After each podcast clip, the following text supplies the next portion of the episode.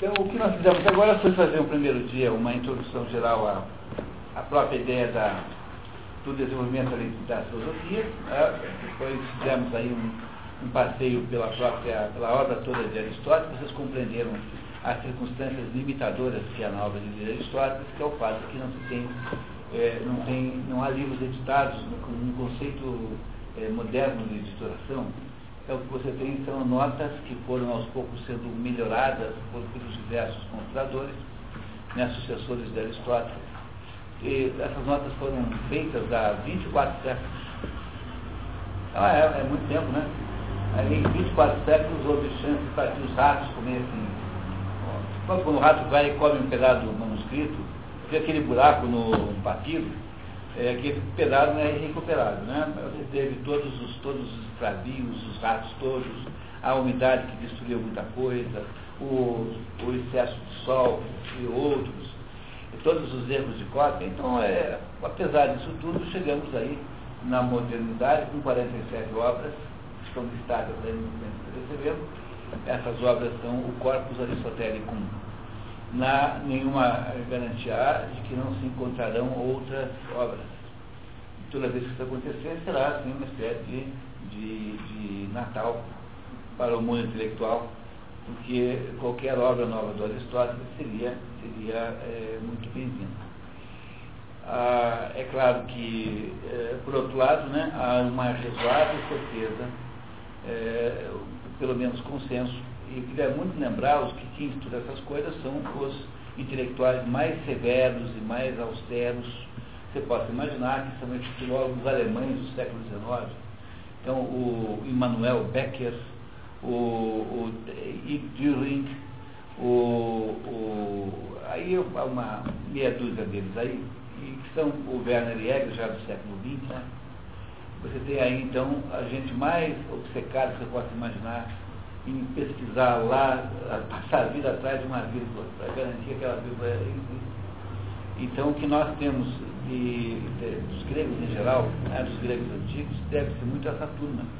Então, criou-se na Alemanha no século XIX uma escola filológica extraordinária, e há desses sujeitos que ficam estudando-se uh, o Homero é o autor de toda a Ilíada.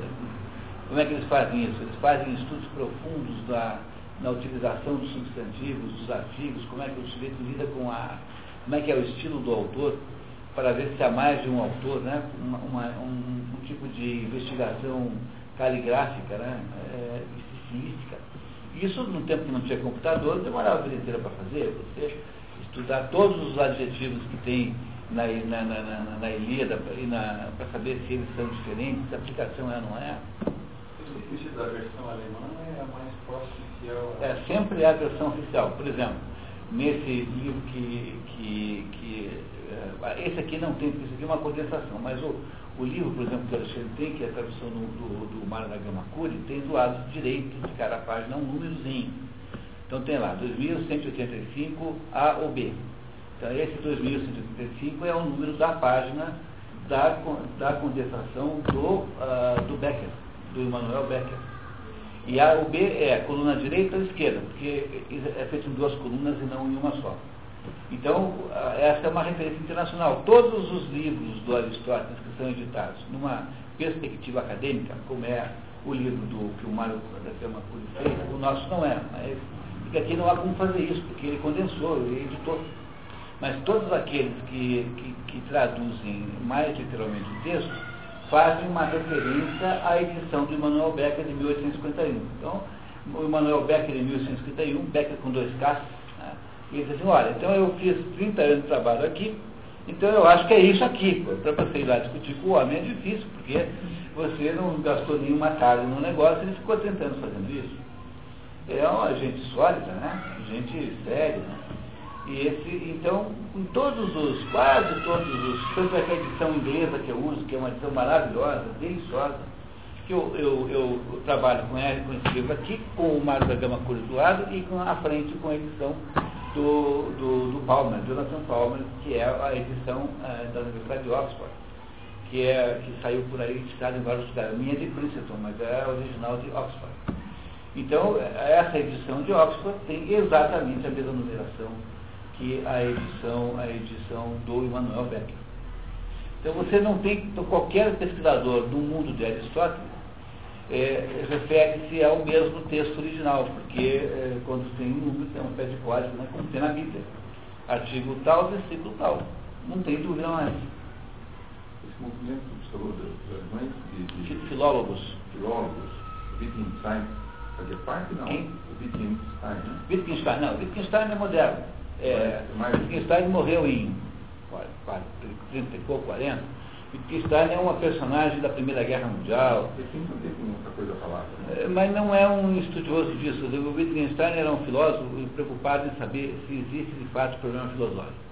É uma, é, uma, é uma pergunta muito boa, é claro que existe, mas, por outro lado, ele tem toda a razão em dizer que uma boa parte dos problemas filosóficos são perguntas mal feitas. Não há problema, não. Você que está falando bobagem. Você pensa que é um problema, mas não é. É apenas uma confusão que você está fazendo. Então, Wittgenstein já é moderno. Né? Então, foi, foi, foi ah, aí quase nosso contemporâneo. Tá certo? Muito bem. Então, eh, feito esse- essa recuperação, diga aí, essa, essa edição do Jonathan Barnes, ela é, ela é disposta da mesma forma como está no Manuel Becker? É. Ou, ou é mais...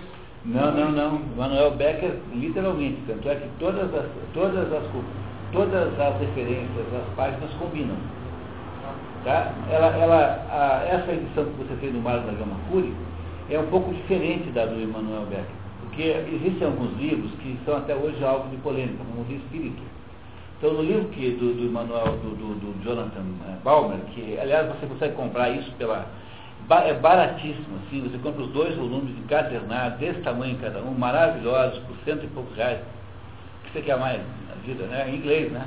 Mas está ali a obra inteira, compra na, no site da Livraria Cultura.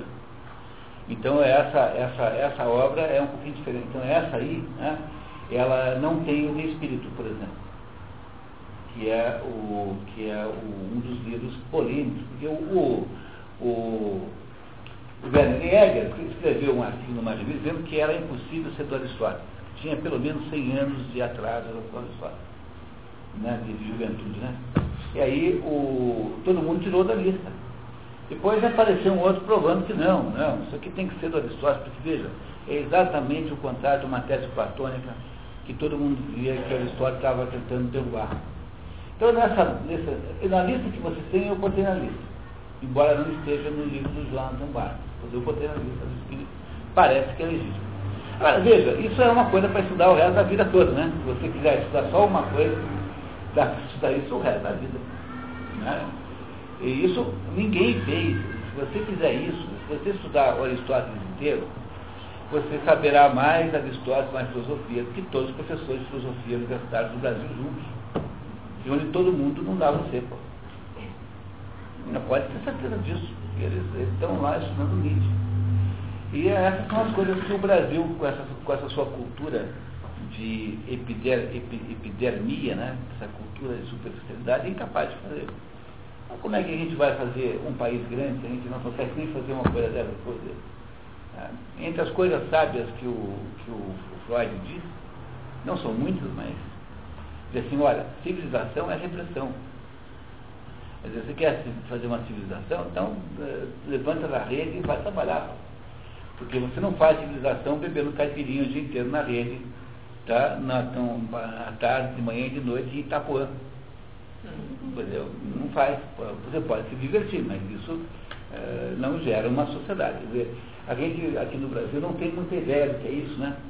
Porque nós vivemos num país meio frouxo, assim, em que a nota 6 é boa, em que o mais ou menos é legal. Mas em qualquer país assim que está, na verdade, disputando alguma coisa, tem um grau de exigência muito maior. Que não precisa ser para todo mundo, compreenderam? Bastaria que houvesse uma elite que faz o sacrifício. Por isso que o conceito de elite, em última análise, é aquele grupo que faz o sacrifício, que é capaz de aprofundar-se profundamente no assunto, é capaz de, de aprender as coisas que aparentemente não são fáceis, tem que aprender alemão, aprender grego depois com o tempo, tem que ler essas coisas pesadas, em vez de jogar, não, não faz outro jeito. Dá muito trabalho, né? Ah, pois é, então a hipótese de fazer uma sociedade assim diletante como a brasileira, ela é divertida para fazer um balneário, mas, mas como é que você vai fazer um país assim que está querendo ser alguma coisa no mundo assim? Não faz. E não é todo mundo, bastaria que uma elite fizesse. Porque aquela história, é inútil tentar produzir um efeito coletivo. Porque o, o, não funciona assim. É, é perdido já. Então não é o efeito coletivo que interessa, é o efeito individual, de, na, numa pequena elite contaminante. É isso, é, acho que fundamentalmente só tem esse jeito, não tem outro. Bom pessoal, então nós estamos, o Aristóteles está nos contando aqui, ontem nos contou que tudo começa entendendo o negócio da família, porque a família, para Aristóteles, é uma coisa natural. E não só a família natural, como a, a conjugação de famílias natural e conjugação, portanto, de clãs, é, que dá polis também é. Então, o que ficou muito claro ontem, e aí você não esquecer nunca essa ideia, é que é, para Aristóteles, viver em sociedade é absolutamente é, natural. É tão natural quanto é, respirar. É, é uma, uma, uma contingência é, inescapável. Portanto, ele não parte de uma ideia pessimista sobre a sociedade, ele de uma ideia otimista. Ah, as visões modernas de, de, teoria do Estado são todas elas visões persecutórias, todas iniciadas aí por, ah, fundamentalmente por Karl Marx e por Hegel, né? Hegel e depois Karl Marx, que, que embora Hegel não seja persecutório, porque ele achava na verdade que o Estado era ótimo, mas o, o, o Karl Marx aparece com a ideia de que o Estado é um gestor da injustiça, é um legitimador da injustiça social. Então, a partir desse momento, né, é, houve aí no mundo inteiro uma, um, uma, um desejo coletivo de se apoderar do Estado para é, transformá-lo num agente de justiça social e não num agente de crueldade social. Mas a crueldade social, suposta crueldade social do Estado, ela é, ela tem, o Estado tem aspectos cruéis, não tem a menor dúvida, mas ela é sobretudo uma técnica, uma teoria de Karl Marx, do marxismo, e ela não é pelo na cabeça do, do, do, do Aristóteles, não passa jamais essa ideia.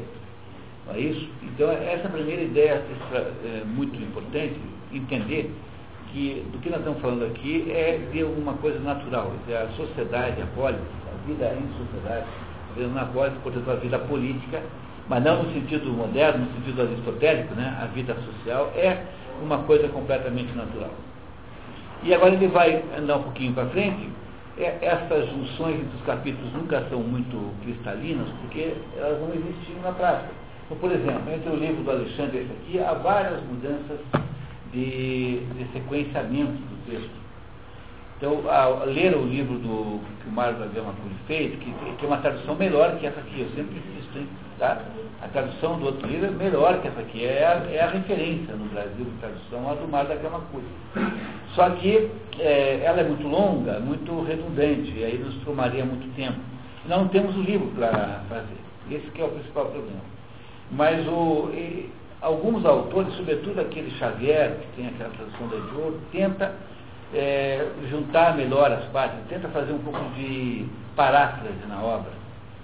Tá? Isso é, isso é, é facilitador, mas também é perigoso. Então vamos ver então o que é Aristóteles nos diz em seguida. Precisamos de um ledor oficial que não seja o Anatório, que já foi para sacrifício ontem. Quem é que gostaria de ser o ledor oficial do nosso dia de hoje? Pelo menos de parte do nosso dia. Vamos lá, coragem. Fábio, muito bem. Vamos lá então. Capítulo 1. Do Senhor e do Escravo. Após ter indicado quais são as partes que constituem o Estado, devemos, já que os Estados são formados de famílias, falar primeiro do governo doméstico. Uma família completamente organizada compõe-se de escravos e de pessoas livres. É, pessoas livres é um conceito que vai usar o tempo todo. Quem que é, o que é uma pessoa livre? Alguém que não é, que não é, é escravo.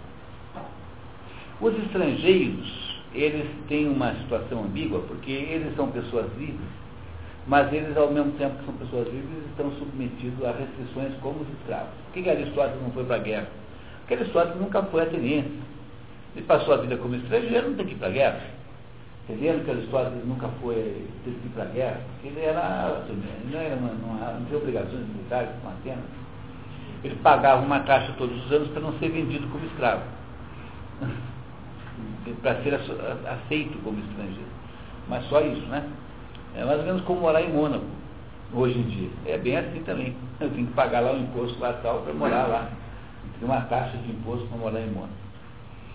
Muito bem, continuamos. Mas como só se conhece a natureza de um todo pela análise de suas partes integrantes, sem exceção das menores, como as partes primitivas e mais simples da família são o senhor e o escravo, o marido e a mulher, o pai e os filhos, convém examinar quais devem ser as funções e a condição de cada uma dessas três partes. Aqui mais uma sugestão metodológica, né? Você, para poder entender o todo, tem que ter as partes. É por isso que Aristóteles era analítico.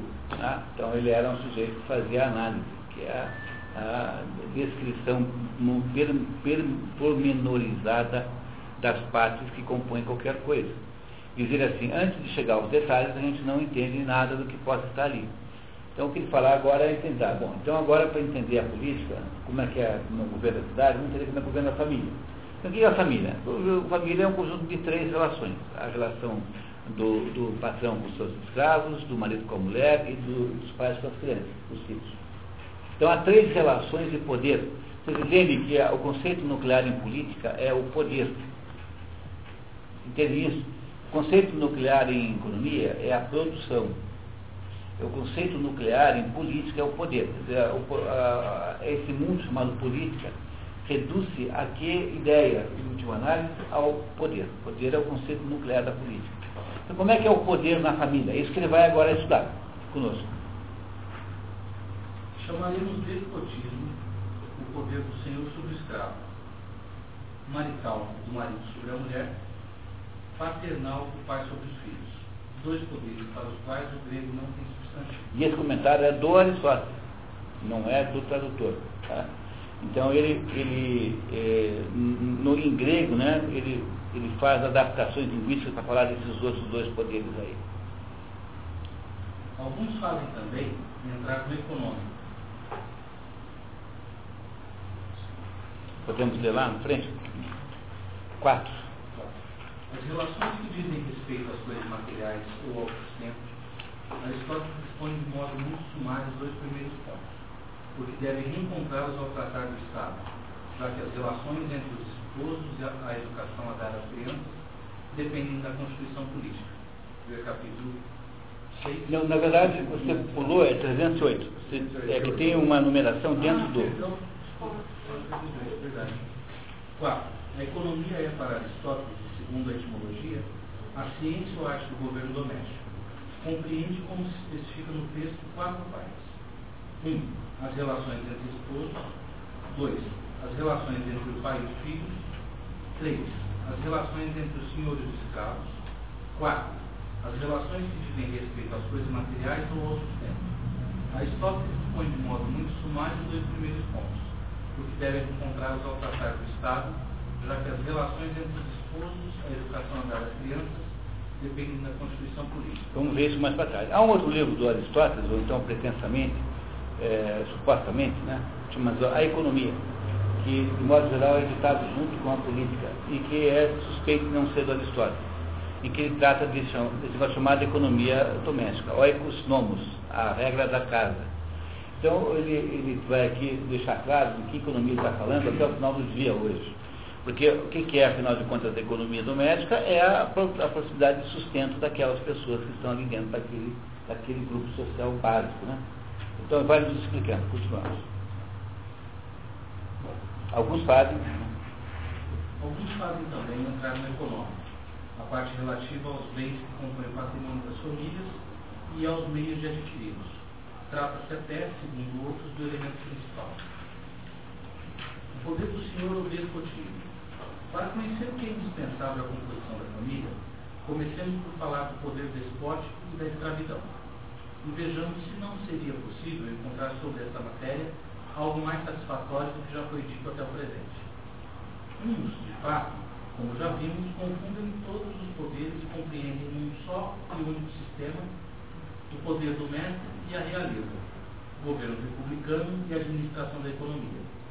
Outros consideram que o poder senhorial não tem nenhum fundamento na natureza e pretendem que esta nos criou a todos livres. E a escravidão só foi introduzida pela lei do mais forte e é por si mesma injusta como um puro efeito da violência. Então, o que ele está dizendo é o seguinte, está perguntando, será que a escravidão é alguma coisa natural? Será que a escravidão é alguma coisa imposta pela, pelos costumes dos homens? É isso que esse parágrafo todo fazendo essa pergunta aqui. É, qual é o sentido da escravidão? Porque ele está discutindo a, o despotismo, que é a relação de poder entre o mestre e o escravo. Não é? Não é isso? Então vamos, ele vai nos explicar em seguida o que, que ele pensa sobre isso. Quanto à economia, observa que é impossível viver comodamente, ou mesmo simplesmente viver sem o necessário. Portanto, como os bens fazem parte da casa, os meios de adquiri-los também fazem parte do governo doméstico. E assim, como nenhuma das artes que tem um objeto preciso e determinado realiza sua obra sem seus instrumentos próprios. A economia também precisa deles para chegar ao seu objetivo. Existem dois tipos de instrumentos, uns inanimados, outros animados. É, uma tradução melhor seria os vivos e os não vivos. Então, o que ele está dizendo é que a economia é necessária para que a família possa viver. Então, ela só pode ser atingida, seja, no seu objetivo de produzir o sustento, por meio de instrumentos. E os instrumentos são de dois tipos. São instrumentos físicos, como por exemplo um arado, como uma coisa com a qual você fere a terra, né? ou então como um escravo, que é um instrumento vivo, né? que não é morto, é vivo. Então ele está dizendo aqui que, do ponto de vista da, da família, o escravo corresponde a um instrumento de trabalho. É isso que ele está dizendo aqui. Tá? Então vamos ver. Assim é que, para a navegação, o leme é o instrumento inanimado e o piloto o instrumento animado. Em todas as artes, o trabalhador é uma espécie de instrumento. É, a trabalhadora aqui, ele está falando genericamente, mas é preciso você lembrar que na época em que Aristóteles viveu, os trabalhos manuais eram basicamente feitos por escravos. Então, o trabalhador, na época de Aristóteles, fundamentalmente era escravo. Mas não necessariamente. Também há aí a previsão da existência de assalariados, de alguma maneira. Tá? É isso que é o trabalho chamado por aqui, pelo, por esse, por essa zona de mercenário. O trabalho mercenário o que, que é? É o que todo mundo faz aqui para o seu patrão. Né? Isso é trabalho mercenário. Tá? Então, continuando. Um bem é um instrumento da existência. Perdão, um bem é um instrumento da existência. As propriedades são uma reunião de instrumentos e o escravo uma propriedade instrumental animada, como um agente preposto a todos os outros meios. Se cada instrumento pudesse executar por si, por si mesmo, a vontade ou a intenção do agente, como faziam, dizem, as marionetes de Dédalo, ou os tripés de Vulcano, que viam por si mesmos, segundo Homero, aos combates dos deuses, se não se a lançadeira descesse sozinha a tela, se o arco tirasse sozinho de uma fita o som desejado, os arquitetos não mais precisariam de operários, nem os mestres de escravos. Ah, os instrumentos não podem produzir o efeito sozinhos, né? Então ele faz essa comparação com o Dédalo. Todo mundo conhece o Dédalo, é uma figura, figura aí importantíssima. O Dédalo era o protótipo do artista universal. É um ateniense que era escultor, era mecânico, era inventor, e, e que teria, segundo no diálogo Menon de Platão, é, está ali dito que ele fazia estátuas que se balançavam as pernas, os braços, ele era, teria inventado estátuas de ferro, mecânicas, né? Outros dizem que, que essa ideia de que as estátuas eram vivas é, acontece porque ele foi o primeiro escultor que esculpiu estátuas em que os braços não estavam colados no corpo, portanto, dava uma impressão a quem as via de movimento. Mas esse dado ficou importantíssimo porque ele, apesar de ser um sujeito brilhantíssimo, tinha um sobrinho que era mais esperto que ele, e o sobrinho o sobrepujava nos feitos tecnológicos, né? E ele, um belo dia, aborrecido com aquele enciumado, né, empurrou o sobrinho precipício abaixo. Aí ele foi é, julgado e foi expulso de Atenas. E foi dar no, na ilha de Creta, onde reinava o rei Minos. E o rei Minos é, o acolheu com maior boa vontade, porque afinal ele era de fato um sujeito excepcional. E no, lá no, em Creta ele começou a inventar um monte de coisas brilhantes. Ele é, por exemplo, o arquiteto do labirinto que o rei Minos eh, mandou fazer lá em Creta. Mas aí as coisas ficaram um pouco complicadas, porque o rei Minos tinha uma mulher chamada Persefoé. E essa mulher, é, Persefoé, ela era apaixonada por um certo touro que morava lá na ilha. Essas coisas vocês compreendem, né, que são, vocês, né, são faz parte do, do, do, do da parte de fofocas sexuais. E o touro não dava muita bola para ela, então ela convenceu o Dédalus a é, esculpir uma, uma vaca em madeira, uma vaca oca, dentro da qual ela se posicionou. E o touro, então, interessado naquela vaca muito bem esculpida e tal, acabou tendo lá uma, um entreveiro lá com a, com a, mulher do Midas, Minas, né? Minos, né? Midas é e desse, desse é, conúbio nasceu o Minotauro. O Minotauro é fruto dessa situação. E aí o, o marido ficou muito aborrecido com aquela situação e, e mandou prender o Minotauro no, no, no, no labirinto. Numa das guerras com, uma dessas guerras contra Atenas, Atenas perdeu e teve que aceitar como exigência compensatória todos os anos mandar 12 jovens a serem sacrificados. Então os 12 jovens, seis homens e seis mulheres eram colocados lá dentro do labirinto e eram então comidos é, pelo, pelo Minotauro. Um dia, um herói, um herói chamado Teseu, é, resolveu acabar com aquilo, foi lá para Minos e, e, e, via Ariadne, Ariadne era filha do rei Minos, do rei, né? Foi lá para a Grécia, né, no rei Minos, e Ariadne é, perguntou para o, o Dédalo como fazer para matar o Minotauro, como fazer para escapar do labirinto. E Ariadne, então, é, contou para o, Teseu que o jeito era ele entrar com um novelo de lã e à medida que ia entrando ia, ia né, desdobrando aquilo e podia voltar seguindo o novelo. Esse é o tal do fio de Ariadne, que você ouve hoje falar, né? A expressão fio de Ariadne é esse, esse fio aí. E aí o Teseu vai lá e mata o Minotauro. Quando o Minos eh, descobre, fica furioso e resolve prender o Dédalo com o seu filho Ícaro dentro daquele do, do labirinto e fechar a porta. E aí então o, o Dédalo encontra um jeito de escapar, fabricando para si e para o filho aquelas asas de cera é, com, a, com, as quais ele sai voando do labirinto. Aqui o, o, o Ícaro se entusiasma com aquela brincadeira, voa muito alto e ao chegar perto do céu, do sol, ele então queima as suas asas, derrete as asas e cai sobre a terra. É uma história bonita essa do. Essa história dá para ficar a noite inteira aqui debatendo sentido, que é extraordinário. Mas o, então, o que ele está fazendo aqui é uma referência a esses dois escultores do mundo antigo, que seriam, que teriam feito autômatos, golems, né, autômatos.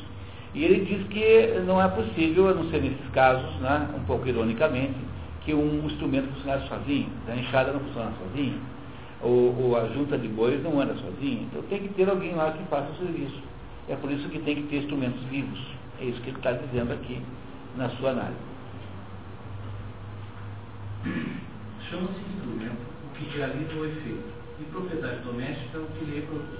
Perdão, que lhe produz. O tear, o tear, por exemplo, e o torno, além do exercício que nos proporciona seu uso, fornecem-nos ainda pano e camas. É, torno, torno de madeira, né? Não vamos pensar num torno de controle numérico, essas coisas, tá? Por favor, vamos, né? é um torno de madeira, muito simples. Ao passo que o pano e a cama, que eles nos produzem, se limitam ao nosso. Acho que não limitam ainda, não. Se limitam ao nosso tempo de uso. É, se limitam. É, é. limitam. Né? Limitam. Uhum. Isso mesmo, tem um erro. Se limitam ao nosso simples.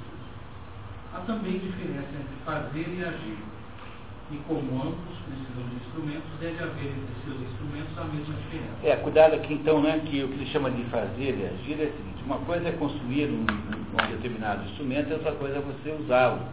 Então, agir aqui é uso, é uso, é aproveitamento, é isso que significa agir aqui. Não é uma boa tradução, né? Mas é mais ou menos isso. Então, o fazer é produzir e o agir é desfrutar. Mais ou menos essa ideia aqui.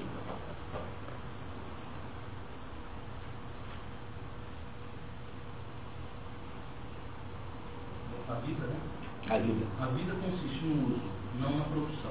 É, para que, que você faz máquinas? Porque você quer usá-las para o final, né?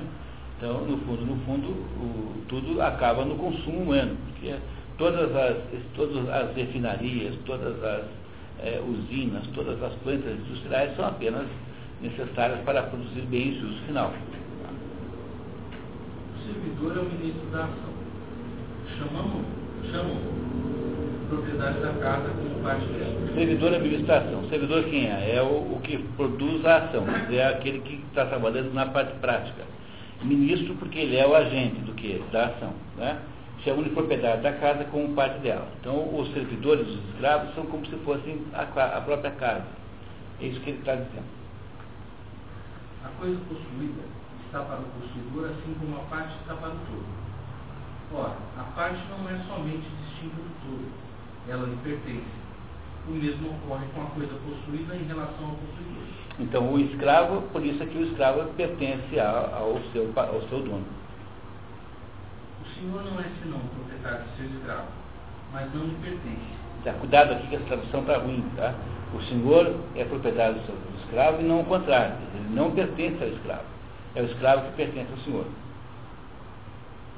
O escravo, pelo contrário, não somente destinado ao uso do senhor, como também dele é parte.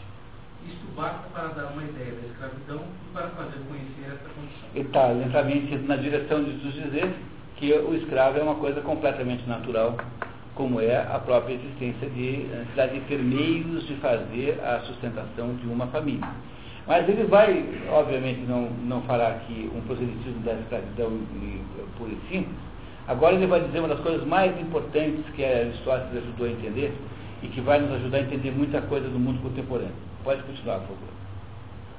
O homem, que por natureza não pertence a si mesmo, mas a um outro, é escravo por natureza. É uma posse, um instrumento para agir separadamente e sob as ordens do seu Senhor.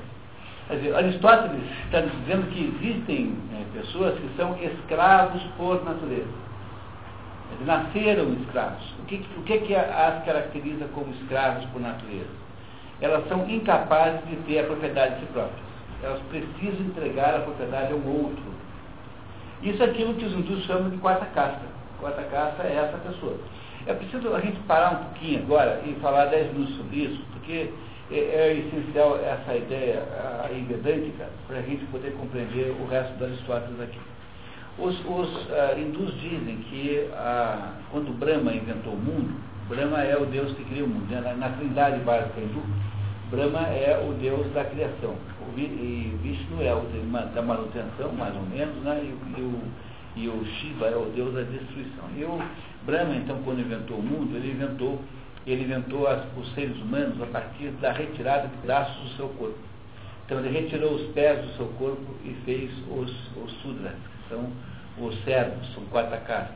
Os servos são aquelas pessoas que, que têm uma, uma determinada a, visão de vida. Aliás, nós vamos ter que um dia fazer um dia só de quarta casta, não desse curso aqui, ao longo do ano, porque é tão grande o assunto que vai ser sempre um pouco assim decepcionante falar um pouquinho só esses sudras eles vêm ao mundo para ajudar os outros a fazerem as coisas que eles são mandados fazer.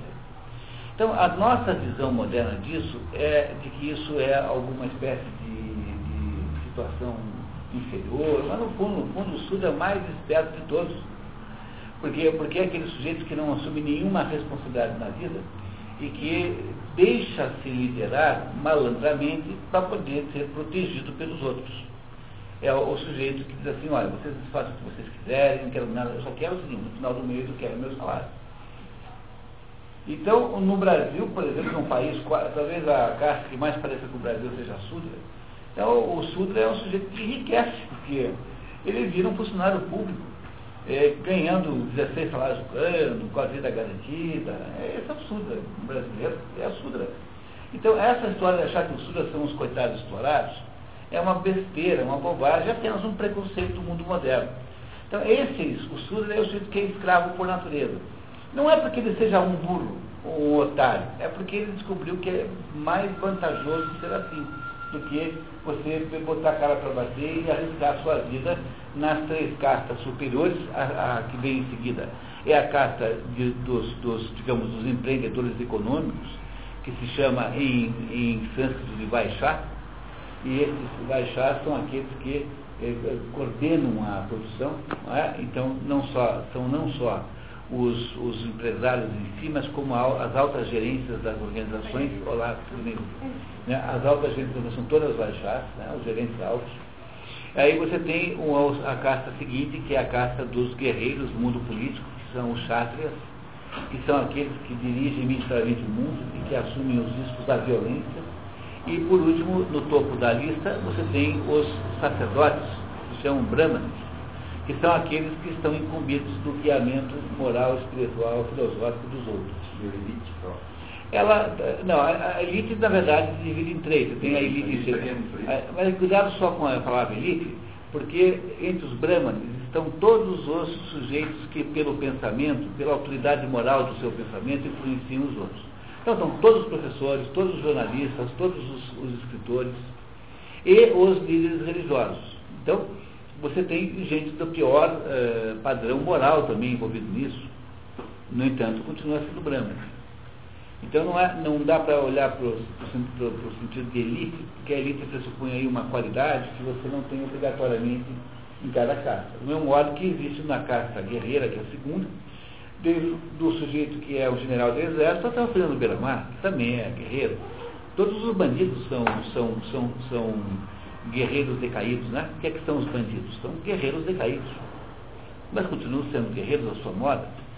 Então, você não tem aí nenhuma superioridade moral, nunca em lugar nenhum. Opa, tudo bem? Você nunca tem superioridade moral envolvida nisso. Você tem, na verdade, funções existenciais diferentes. Então, é, embora nós possamos debater aqui dois meses sobre se as castas são hereditárias ou não, se elas são de nascença ou não, é, é um assunto imenso, tá? enorme. Eu já passei uma vez seis meses discutindo isso com um grupo de pessoas de que faziam parte, acho que o Anatólia teve ele, não, Anatólia? Castas na BRH? Não, nas castas. Será que não teve ninguém aqui no grupo das castas? Não, né? não nenhum de vocês teve. Ficamos seis meses estudando castas, seis meses na, num grupo de leitura de textos sobre castas. Então, o que acontece é que, o, embora a, a, gente possa debater todos os aspectos das castas, vocês não irão me conseguir mostrar uma sociedade que não seja estruturada em torno das quatro castas. Sempre estão presentes. E é isso que Aristóteles está demonstrando aqui, sem falar das castas, dizendo que é um tipo de pessoa que nasce, presta atenção, que nasce com uma índole de escravo. Então ele não está dizendo que essa pessoa foi transformada num escravo pela sociedade cruel. Está dizendo que essas pessoas têm uma índole de escravo. Se o Aristóteles estivesse escrevendo a mesma coisa no tempo de hoje, o que ele teria dito aqui é o seguinte, há pessoas que são empregados por natureza, e não escravos por natureza, porque ele iria eh, mudar apenas a palavra. Mas no fundo ele ia continuar nos dizendo que uma parte dos seres humanos nasce para obedecer os outros, essa é a sua única possível vocação. É, eu tive uma secretária que era muito boa, gostava muito dela, e ela, um dia eu falei assim, escute, você nunca me pediu um curso de inglês? Eu queria entender isso. Ah, mas eu fiz alguma coisa errada, chefe? Não, nada. Não, só, só queria entender, porque você nunca me pediu curso nenhum, nem de inglês, nem de Word, nem de Excel, nem... Não, mas eu estou fazendo. Não, não está nada errado. Então, olha, eu não quero saber de curso, eu só quero ser sua. Entendeu? Às vezes as pessoas só querem ser aquilo mesmo. Por que, que você vai inventar um projeto para ver aquela pessoa se a existência dela não, não é alguma coisa que está previsto? Nós ficamos no sentido mal, nos achamos assim, pouco generosos, mas no fundo, no fundo, quem quer aprender alguma coisa, sempre consegue. Você consegue imaginar alguém que quer ser culto e diz assim, ah, mas eu não consigo, porque não há meios. Ah, não há meios. Né? O Picasso uma vez disse, ó, oh, Picasso, se prendesse você numa, numa cadeia, não tivesse nem papel, nem lápis, nem lápis de cor, nem crayon, nem giz, nada, nada, nada, nada. Você, o que você fazia? Ah, eu pinto com a língua na poeira da parede. Mas se você quer ser um sujeito culto, você tem todos os, os meios do mundo para querer. Então, é, é, o que ele está nos dizendo é isso, é que, seguindo a teoria das castas, não que ele esteja imitando a teoria das castas, ele está apenas dizendo a mesma coisa de uma maneira grega de falar, e não de uma maneira hindu. Mas está dizendo que há algumas pessoas que, por natureza, são escravos. E essas pessoas são naturalmente escravizáveis. Isso faz parte da própria natureza das pessoas. Sujeito quer ser. O que é o escravo? É aquele que submete a você contra a garantia de um sustento. É isso que são essas pessoas. Então, eu pediria para o Fábio ler de novo aqui o homem ali, a partir do homem. O homem, que por natureza não pertence a si mesmo, mas a um outro, é escravo por natureza. É uma posse e um instrumento para agir separadamente e sob as ordens do seu. Quer dizer, veja como isso aqui está mal escrito, né? O que ele é? É uma posse, alguma coisa que é, né, que é de propriedade de alguém, que é separado do Senhor, porque, porque não é contigo, né? Não é contínuo. E que é, no entanto, que é, no entanto, um, só, só funciona se for mandado. Bom, vocês conhecem milhares de pessoas assim. Então façam uma, uma, uma autoanálise na vida de vocês. Vocês conhecem centenas de pessoas que são exclusivamente assim. Na gíria tem um ditado que diz assim, tem gente nasce tem gente que nasce uma crema. Não é, pô, mas é isso mesmo, pô. É... E sobre esse outro assunto da, da, da, da vontade, o Moço tem uma frase genial. Quem tem que ir, vai. É, o Retamoso, para quem não sabe, é um dos nossos mais brilhantes aqui, cartunistas intelectuais aqui de Curitiba, o Retamoso. Que, não foi ele que fez aquele negócio do Foi o Sol, né? Que tinha uma camiseta que tinha assim a fotografia do, do Mickey de embaixo, pateta. É, foi ele? É uma piada genial, né? Fotografia do Mickey embaixo de pateta. Quando você está falando de Deus, você está falando do tamanho de Deus, né? o sol da um diabo encarando Deus, dizendo assim, você é grande, mas não é dois. É, esse, esse pessoal é muito engraçado, é muito divertido. Bom, aí continuamos, pessoal. Então, por favor, continuamos. A servidão natural. Eu queria lembrar sempre que esses títulos não são do Aristóteles, não tem título nenhum no Aristóteles, são títulos deste compilador aqui, do editor desse livro aqui. Então eu estou sempre indicando para vocês a qual livro da, digamos, da obra original se refere esse texto, tá?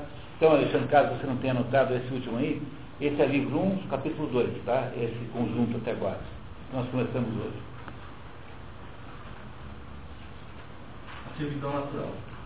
Mas faz a natureza ou não de um homem um escravo? É justa e útil a escravidão ou é contra a natureza? É isso que devemos examinar agora. O fato e a experiência, tanto quanto a razão, nos conduzirão aqui ao conhecimento do direito. Não é apenas necessário, mas também vantajoso que haja mando por um lado e obediência por outro. E todos os seres, desde o primeiro instante do nascimento, são, por assim dizer, marcados pela natureza. Uns para comandar, outros para obedecer. Um nasce para praia e o outro com martelo. E você não tem como você mudar isso, entendeu?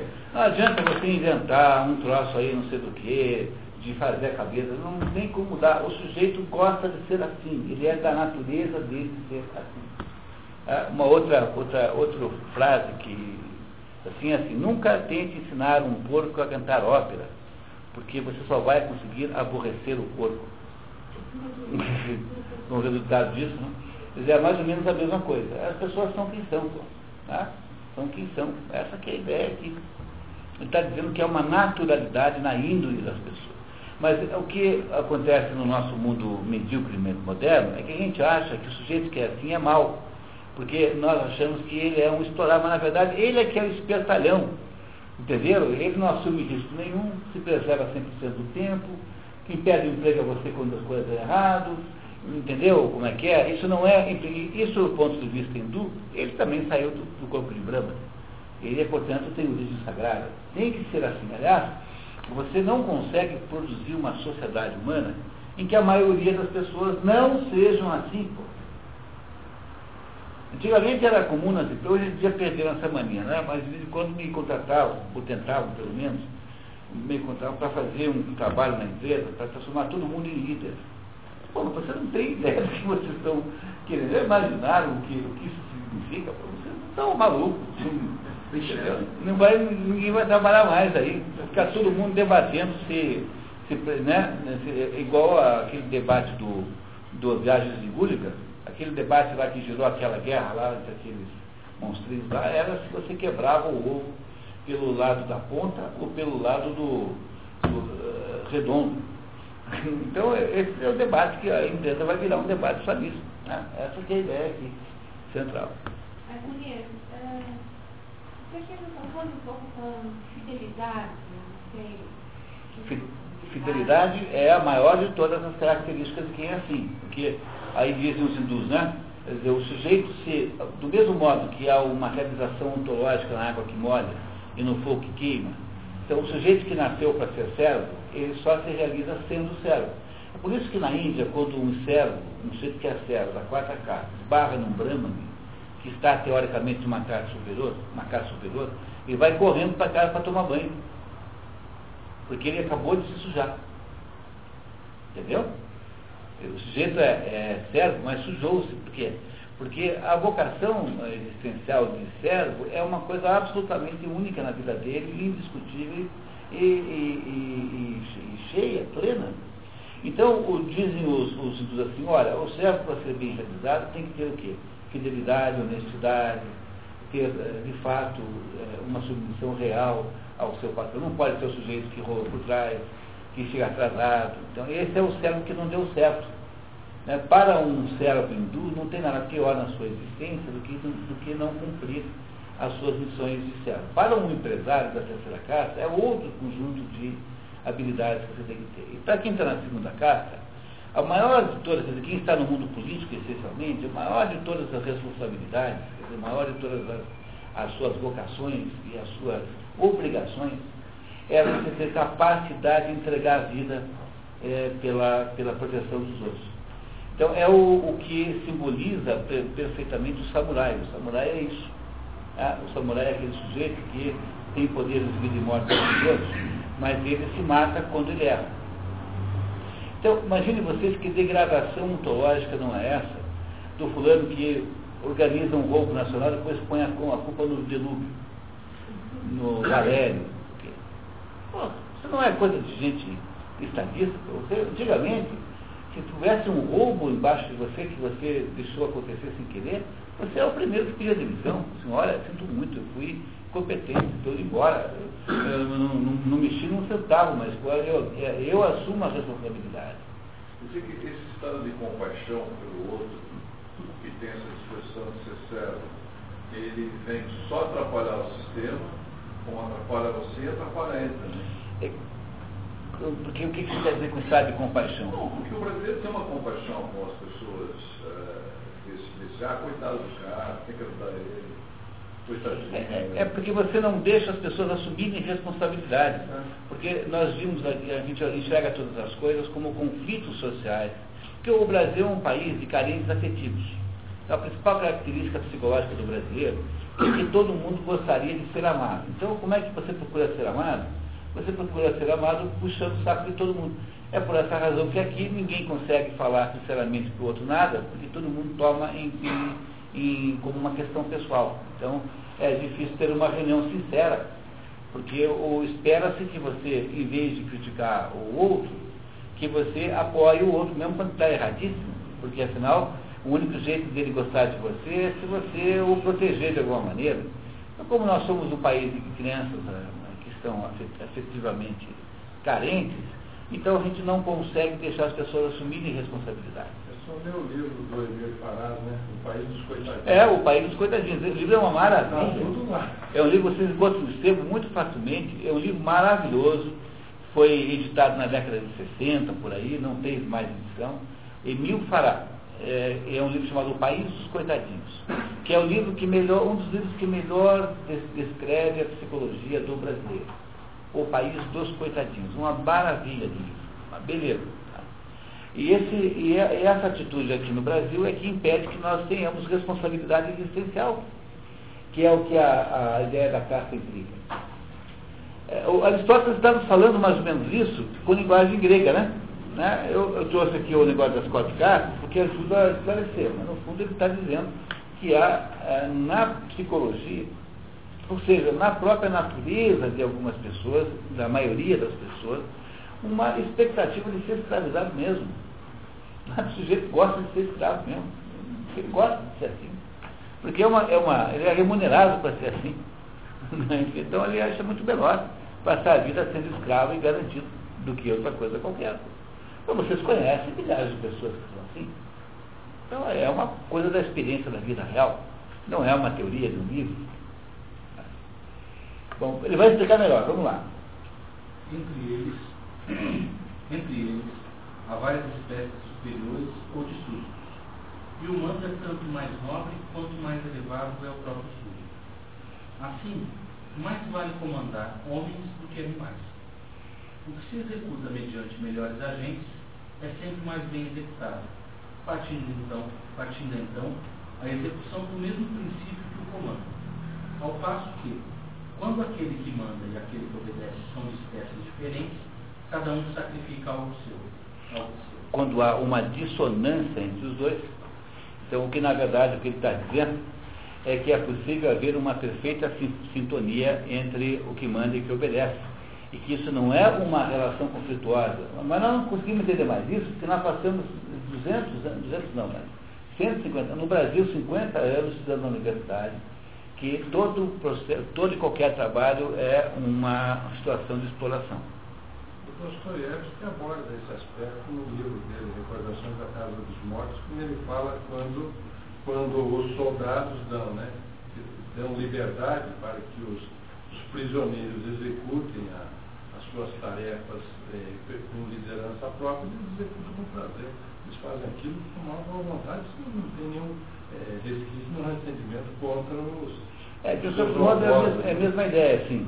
Né? Mas o, isso que nós vemos aqui como uma relação de conflito, ou seja, de conflito de classe, que é a ideia de que há um explorador e um explorado, que é um conceito moderno disso, isso não tem de jeito nenhum, não está na cabeça de Aristóteles. Ele acha o seguinte, que se um nasceu para nascer, outro para, um nasceu para obedecer, outro para mandar, não tem nenhuma possibilidade de harmonia, a não ser desses dois se encontrarem.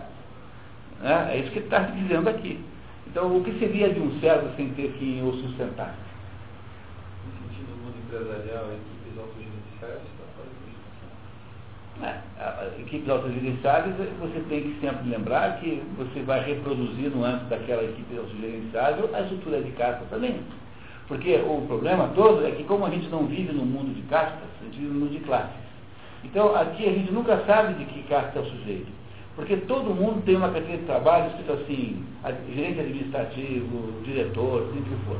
Então, como todo mundo aqui parece que é servo na formalidade, então a gente não entende que na, você pega voo, se você fizer, se fizer seu trabalho fazer isso, você descobrir que tem uma população de quarta casta, uma de terceira, você faria um recenseamento de castas, mas seria um exercício maravilhoso para fazer isso.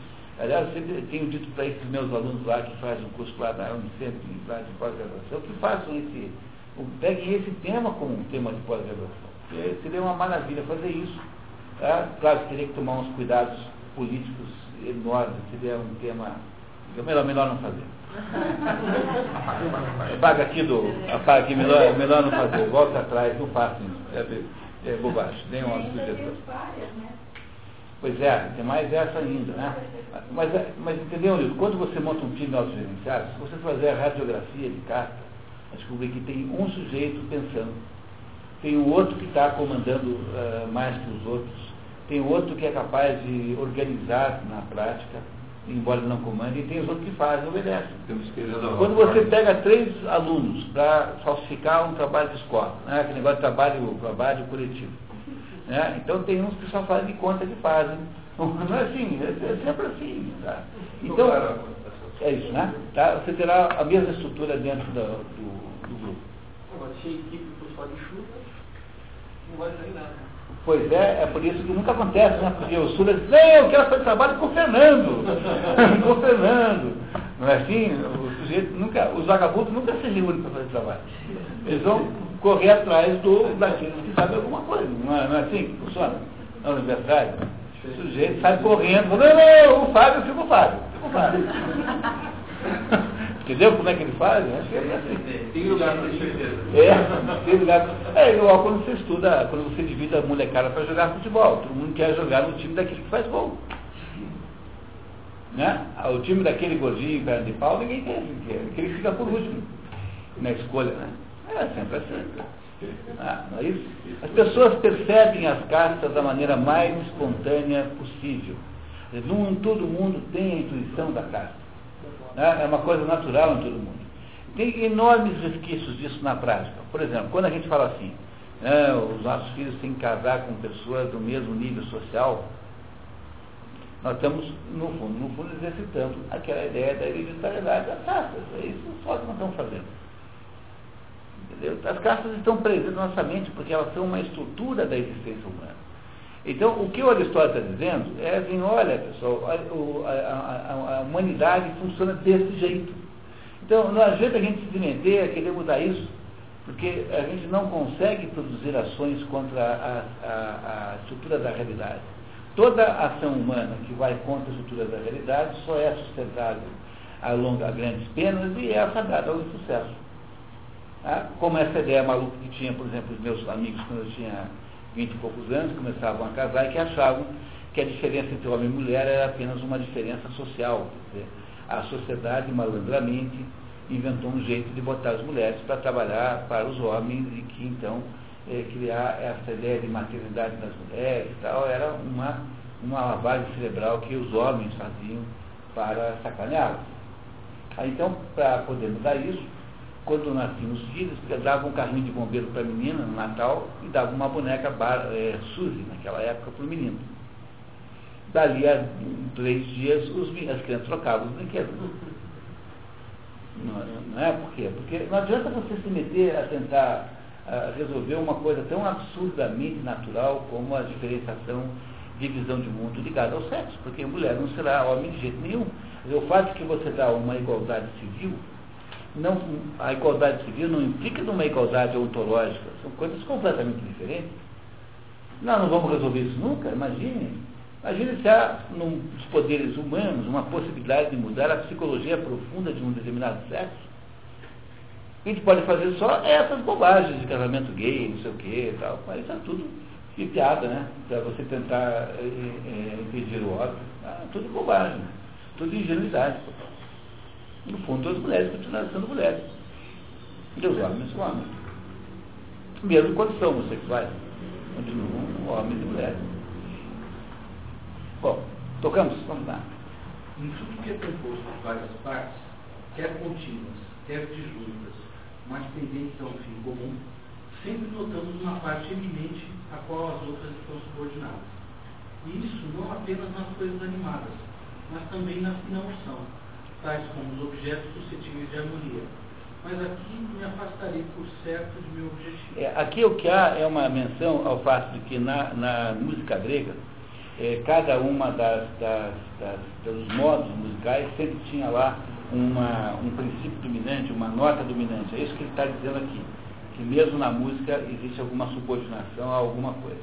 Isso que ele está chamando ali de, de juntos, em português normal, a gente fala é, discreto como fala em linguagem de engenharia industrial. Então, o que é discreto? Discreto é quando há uma separação. Um automóvel é um produto discreto. Um tecido é um produto contínuo, que vem junto. Né? É só isso. Dizer, está dizendo o seguinte, que não há coisa sobre a Terra que não esteja subordinada a algum processo de hierarquia. Faz parte da regra do cosmos. O cosmos é assim. Não, não adianta a gente imaginar um mundo de igualitarismo, porque isso não é possível. O igualitarismo só é possível a, a, a partir de conceitos que são, não são humanos mais. Então, imagine que no juízo final, eh, Deus fará uma equalização dos homens, porque Deus vai julgar e então dizer, olha, esse aqui tinha isso, isso, isso, essa aqui, depois fez isso, esse que, coitado, nasceu é, com tetraplégico, não sei o que, fez isso. Deus vai julgar o mérito. Então, o, o, o, mérito moral das pessoas é Deus que julga, porque elas são equivalentes. Mas nas coisas da terra, até pelo próprio nascimento em castas diferentes, existe sempre um princípio ordenador. E, e, a gente ficar achando que é assim, que não é isso, é pura demagogia pessoal. Por exemplo, você diz assim, não, lá na firma onde eu trabalho, todas as decisões são consensuais com o meu pessoal. É mentira. Pô. Uma mentira que você conta para você, você quer parecer um sujeito batuta. Mas no fundo, Todo mundo faz o que você quer. Você usa uma metodologia de consensualização daquilo. Mas, no fundo, o gerente que não, não está mais mandando deixou de ser gerente, abdicou automaticamente da sua, da sua, do seu cargo. Ou você manda ou você não manda. Quer dizer, no fundo, no fundo, nas coisas humanas não há nada, nada que não venha de cima para baixo. Mas não é assim que é eh, concretamente. Há uma diferença. Tá? Ah, pode acontecer o contrário? Pode, por acidente, mas não por regra. Então, há uma, sempre uma diferença de ordenação, há um, uma dominação, não é isso? Algum princípio que domina os outros. Então, que as coisas no, na, na, humanidade ocorram hierarquicamente é uma coisa natural, é completamente aceitável, porque é assim que é. É isso que ele está dizendo, que é assim que é o mundo. A vida é assim. O que não quer dizer que você não deve ouvir o que os seus funcionários pensam, é outra coisa. Você não deve ouvir sugestões de baixo, mas imaginar que quem manda eles, é, você pode até acontecer dos outros, mas não, não se auto-engane. Quem manda é você. Ah, não é isso. Você é que manda. Continuamos. O animal compõe-se primeiro de uma alma, depois de um corpo. A primeira, por sua natureza, comanda e o segundo obedece. Vale para o ser humano também. Tá? Digo por sua natureza, pois é preciso considerar o mais perfeito como tendo emanado dela, e não o que é degradado e sujeito à corrupção. É, está dizendo o seguinte, que ele está dizendo que é por natureza, porque é assim que acontece nas situações normais. É, se a gente está analisando o que está degradado, então pode ser que a gente conclua o contrário, entendeu? Ele está dizendo, dizendo que é por sua natureza, porque ele está partindo da situação uh, ideal e da situação que ele como deveria ser, e não das situações é, degradadas. Então você não pode examinar, tomar, tirar conclusões sobre o ser humano a partir da análise de um esquizofrênico, por exemplo. Você não pode tentar resumir, criar uma descrição, como se você tivesse que fazer um, um perfil psicológico para um marciano, como é que são os brasileiros. Por favor, não pegue o, o Zé Dirceu, não pegue o Ademir Gonçalves, pegue pessoas medianas, porque é assim que a gente eu não sei se vai ser fácil fazer isso aqui, mas, mas em todo caso, o que está dizendo é isso. Ele está dizendo que é assim toda vez que impera a normalidade. Né? Continuamos. O homem, segundo a natureza, é aquele que é bem constituído de alma e de corpo. Se nas coisas viciosas, depravadas do corpo não raro parece comandar a alma, é certamente por erro e contra a natureza. Ficou claro agora? Então, nós estamos na contramão da história. É uma, de certo modo é assim. Tá? Então você percebe isso claramente quando você estuda a história do Brasil. O Brasil chamava Terra de Veracruz, depois mudou para Terra de Santa Cruz e depois mudou para Brasil, que é o nome de uma commodity, o nome de uma madeira. Quando passam 500 anos, o Brasil o que é? É um exportador de commodity. Frango, carne, madeira, papel, celulose. É, olha, os nomes que vocês põem nas coisas são proféticos. Você tem que tomar muito cuidado. Porque o nome que você dá a alguém, ou uma empresa, ou o que for, é alguma coisa que você gostaria que aquela, aquela coisa fosse. Então, quando você dá o nome para o seu filho de Júlio César, você está achando que o seu filho vai ser tão grande né, como César. Ele pode querer ser outra coisa. Tem, e irá ser. Mas você tem obrigação de ter uma, uma expectativa sobre ele. Entendeu? O que você não pode ter é nenhuma expectativa. Está completamente errado. Tá? Então não pode botar o nome de Virgulino, né? Vice Lever, não sei o quê, Xuxo. Quando não pode. Tá. É o quê? É, coisas não pode, pô. Porque, até que o Brazoc eu acho que tem até, mas era pedido, né? Incorporou. Incorporou? Tá certo. É preciso, portanto, como dizemos, considerar os seres animados à autoridade do Senhor e as magistrados. Lembrando sempre que magistrado seria melhor traduzido por estadista, pelo governante, tá? Governante estadista. A primeira é a da alma sobre o corpo. A segunda exerce sobre as paixões humanas o poder da razão. É claro que o comando, nestas duas espécies, é conforme a natureza, assim como ao interesse de todas as partes. E a igualdade ou a alternância seriam muito nocivas a ambas. A alternância aqui é melhor fazer por inversão. A igualdade é a inversão. Quer dizer, você colocar o corpo, dizer que o corpo e a alma têm a mesma importância, ou dizer que o corpo é mais importante que a alma é muito pior do que fazer, é você criar uma, uma, uma rebeldia contra a estrutura da realidade. Compreenderam isso? Quer dizer, olhando para a classificação não aristotérica, mas oriental, você tem o espírito, que também tem no ocidente essa classificação, não é só oriental, o espírito que comanda a mente e a mente que comanda o corpo. Então, essa é a ordem natural das coisas, essa é a ordem cósmica das coisas. Aquilo que tem qualidade não tem quantidade, porque o espírito é completamente abstrato, ele não tem conteúdo, tem mais importância do que o corpo, que é essencialmente pesado, né? que é essencialmente é, é, uma, é uma substância, quantidade, como diz o René Guénon. Então, ou você coloca a qualidade para governar a quantidade, ou a quantidade governará a qualidade, e isso significará uma materialização do mundo é o que o René Guénon chama de quadratura do círculo, porque o círculo é o modelo de, da, da, mais potencial, a figura geométrica mais potencial de todas é o círculo, porque ele representa um ponto central que vai em todas as direções infinitamente. O, o círculo é um modelo da expansão das possibilidades. E de todas as figuras geométricas, aquela planas, né? Planas, portanto geométrica, aquela que é a mais estável é o quadrado o quadrado é estável, ele fica. Então ele perdeu a sua, potência. Então a quadratura do círculo, sob o ponto de vista, digamos, esotérico, né, tradicionalista, é justamente a, o domínio final da quantidade sobre a qualidade. É isso que o, o René Guénon está o, o Aristóteles está nos contando aqui em termos gregos. Por isso que o um é o círculo. É, isso mesmo. Tá? Mas é aquele um original, né? Sim, mas tá? é isso a mesmo. É, isso mesmo. E por isso que 4 é o símbolo da natureza. O quadrado é 4. E o quadrado é o símbolo da natureza. O que é a natureza? É aquilo que está estabelecido. Os quatro pontos cardeais, os quatro climas, os quatro idades do homem, tudo que é potência, tudo que é demonstração de potência humana é representado, potência natural, pelo número 4, que é o número quadrado. É isso que o Aristóteles está nos contando aqui sobre um certo, sobre um, com uma linguagem diferente da do René Guénon, né? Continuamos. O mesmo ocorre com o homem relativamente aos outros animais, tanto os que se domesticam quanto os que permanecem selvagens. A pior das duas espécies. Para eles, é preferível obedecer ao homem, seu governo é salutar. A natureza ainda subordinou um dos dois animais ao outro. Em todas as espécies, o macho é evidentemente superior à fêmea. A espécie humana não é exceção. Bom, sobre isso não farei nenhum comentário.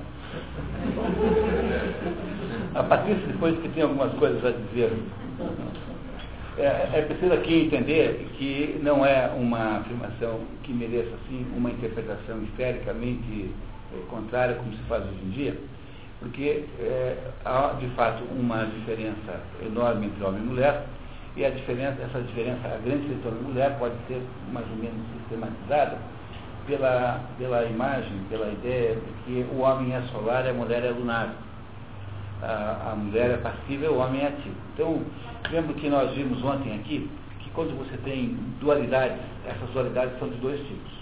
Há uma dualidade que é complementar, como homem e mulher, e há uma dualidade que, há, que é uma dualidade é, é, alternante então, escuro e claro. As dualidades alternantes, elas se esvaziam, porque é como eu somar um mais b menos um, vai dar zero sempre. Nas dualidades que são complementares, é como se eu somasse meio com meio, daí dá um. O ser humano é homem e mulher, dá um.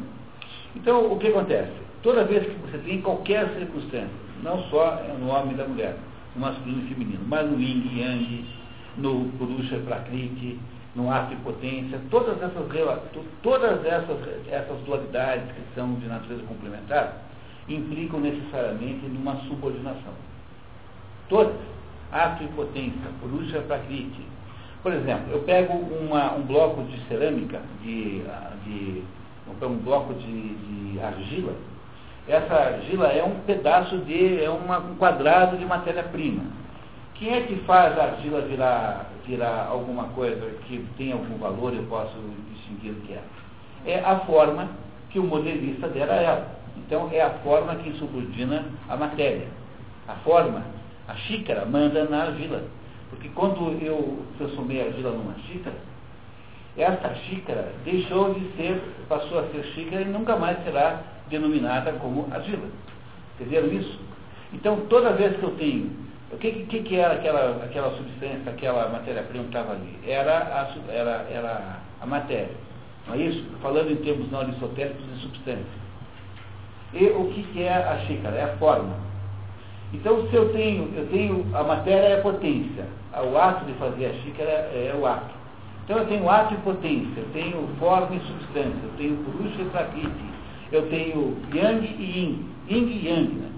Então, todas as situações em que há uma duplicidade, uma dualidade, em que há uma complementaridade entre as duas, obrigatoriamente eu tenho uma relação de subordinação. É isso que Aristóteles está dizendo aqui em termos filosóficos, porque é assim, é, sob determinados aspectos, de fato, a mulher está subordinada ao homem.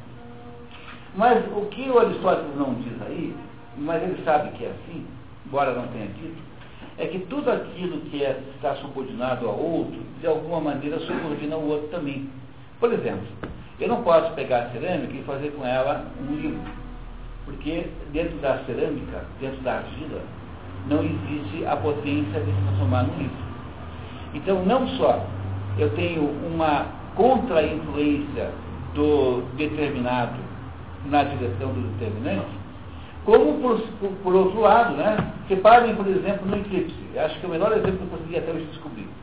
Então, o que, é um eclipse da, da Lua? O eclipse da Lua é quando a gente olha para a Lua e a, a sombra da Terra, não é isso? O Sol jogou a luz contra a Terra e a sombra da Terra escondeu a Lua. Não é isso? Se alguém estivesse na Lua, o que, que viria? Viria no, se ele estivesse no Sol, viria o quê? A, a, não, no, no, o contrário, né? Quer dizer, a, se existe eclipse da Terra, da, da, Terra, também vai, da Lua, vai ter um momento que haverá também um eclipse da Terra. Quer dizer, o eclipse da Terra é necessário porque existe o eclipse da Lua. Se você inverter a posição dos dois, dá eclipse da Terra. Então, o que acontece nessa relação de subordinação natural quanto a dois componentes são complementares, é que essa subordinação sempre é de mão dupla. Então, o homem, sob o ponto de vista da vida social e da vida mundana, ele é, ele é digamos, dominante da mulher, é, ele é que estabelece o sol e a mulher estabelece. A mulher reflete o sol que é o homem que estabelece, é por isso que sempre foi hábito colocar o sobrenome do homem no nome das mulheres, é sempre foi feito assim. E o fato que hoje não é assim não significa nada, porque vocês imaginem que o conteúdo de conhecimento verdadeiro de, de, do pessoal que inventou isso é zero nenhum, é apenas é, relações públicas com as mulheres, né? não tem nenhuma importância de jornais, pode fazer como quiser. Mas, é, sobre outros aspectos de vista, que não o aspecto da vida mundana, a mulher é, é dominante sobre o homem. Então, é, é aquela ideia, né? Que se o homem, é, para o mundo, é, determina a mulher, a mulher determina o homem com relação aos aspectos divinos. Porque só a mulher consegue enxergar a face de Deus. Porque só a mulher tem a humildade lunar para poder obter isso. Então, se o homem, sob o ponto de vista da vida social, que é essa que o Aristóteles está falando, se ele subordina a mulher e a determina de alguma maneira, e essa é a razão número um pela qual eh, os homens não gostam de discutir a relação, porque enquanto para a mulher a relação é o primeiro item da pauta, para os homens é o 48 e é bem assim que é mesmo, estou sendo completamente sincero. Veja, a mulher, se quiser, pode, se quiser, pode se realizar apenas pelo casamento. Se quiser, ela pode também se realizar como médica, engenheira, geóloga, sei lá o que, perfuradora de poços de águas profundas, o que quiser. Mas o homem não. Vocês imaginam que ridículo seria um sujeito dizer assim, olha, eu casei, agora estou realizado, eu sou o marido da fulana. É um filme que fala isso, que é o, o Je suis le mari de la coiffeuse. É um filme francês que tem um sujeito que passou a vida inteira apaixonado por uma cabeleireira que era vizinha dele.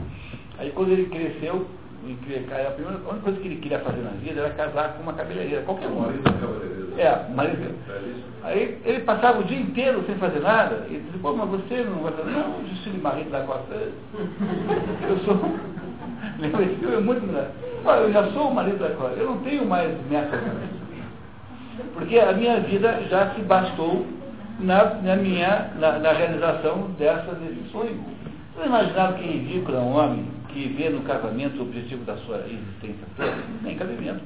E ela se mata, né? É. É verdade. Ele era insuportável, de fato. Agora. não, é, então, aí vocês estão entendendo o que eu quero dizer para vocês? Eu digo que é uma psicologia profundamente diferente em homens e mulheres. E a, essa psicologia implica em processos mútuos de subordinação. Então, quando Aristóteles diz uma coisa dessa, ele está dizendo assim, puxa vida, peraí, nós vivemos um mundo em que o poder militar, a capacidade de matar os outros é fundamental, em que há um mundo masculino, né? Um mundo, porque as mulheres ficavam no Himeneu. As mulheres ficavam em casa, num pedaço da casa, no qual os homens não podiam botar o pé, nem mesmo o marido. É, o Himeneu era uma região proibida aos homens, onde as mulheres então ficavam com as crianças pequenas e as meninas permaneciam lá até casar e os meninos eram tocados para fora com Assim que o sujeito ligou para essas crianças, põe para fora. Entendeu? A primeira ligação com essas crianças, você, você dando um pontapé para fora do Himeneu. Mas ah, nessa época, Esparta não era meio dominada pelas mulheres? Não, de modo nenhum. O... Modo nenhum. O jeito da educação? Não, a, a Esparta tinha uma proposta educacional que consistia em pegar todos os meninos e dar uma surra de chicote por semana em todos, sem ter feito nada. Então, você chega para o Léo e diz, olha, para você saber como eu sou bacana com você, eu vou te contar essa história aqui. É, a título de que quem fica assim apanhando sempre, não se importa depois de apanhar do inimigo. Então é, é uma maneira de apanhar é um negócio assim, de uma brutalidade extraordinária, mas ninguém batia em menina. Então o que havia é que as meninas tinham uma formação mais equivalentemente mais é, exigente do que teria uma menina ateniense, mas sempre muito menor relativamente aos, aos homens. Né? Na verdade, não existe na natureza, na história humana, nenhum matriarcado, a não ser aquele é, matriarcado místico das Amazonas, e que só é um matriarcado porque elas matavam todos os meninos quando nasciam.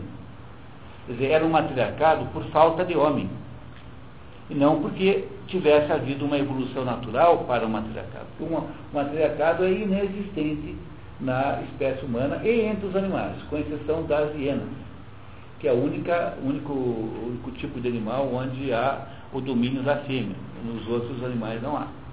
Quer dizer, há em toda a natureza, no, na organização social, um domínio do macho. E isso aqui está dizendo aqui. Quando, quando diz isso, ele, ele está pela maneira de dizer, parece que ele está depreciando as mulheres, mas não é verdade.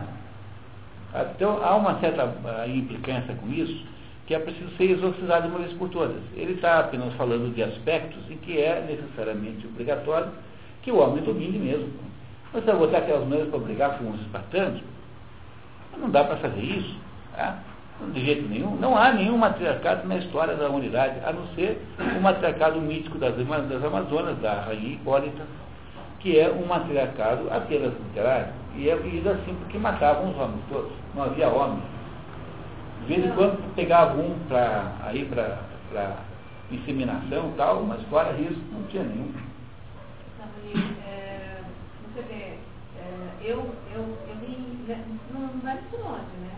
Há 20 anos, eu morava em São Paulo e eu fui transferida para Curitiba. Né? Meu marido não. Então, e eu li. E ele veio junto. E ele viria junto. Ele, ele faleceu depois de quatro meses, aquela coisa toda. Mas nós, nós tínhamos um diretor, um gerente japonês que ele olhava assim para mim e falava assim, quer dizer que o mundo virou, né? Ah, é a mulher que é a, a, mulher que é transferida, né? Não é mais o homem que é transferido. Né?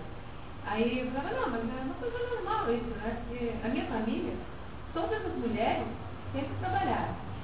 Lá em, lá em casa, eu, eu aqui ia para a escola, eu era a única que a mãe não ia no dia das mães, porque ela trabalhando. Porque ela estava trabalhando. Né? É, então, é, sempre foi esse, é, é, esse método. Mas, o pensamento japonês.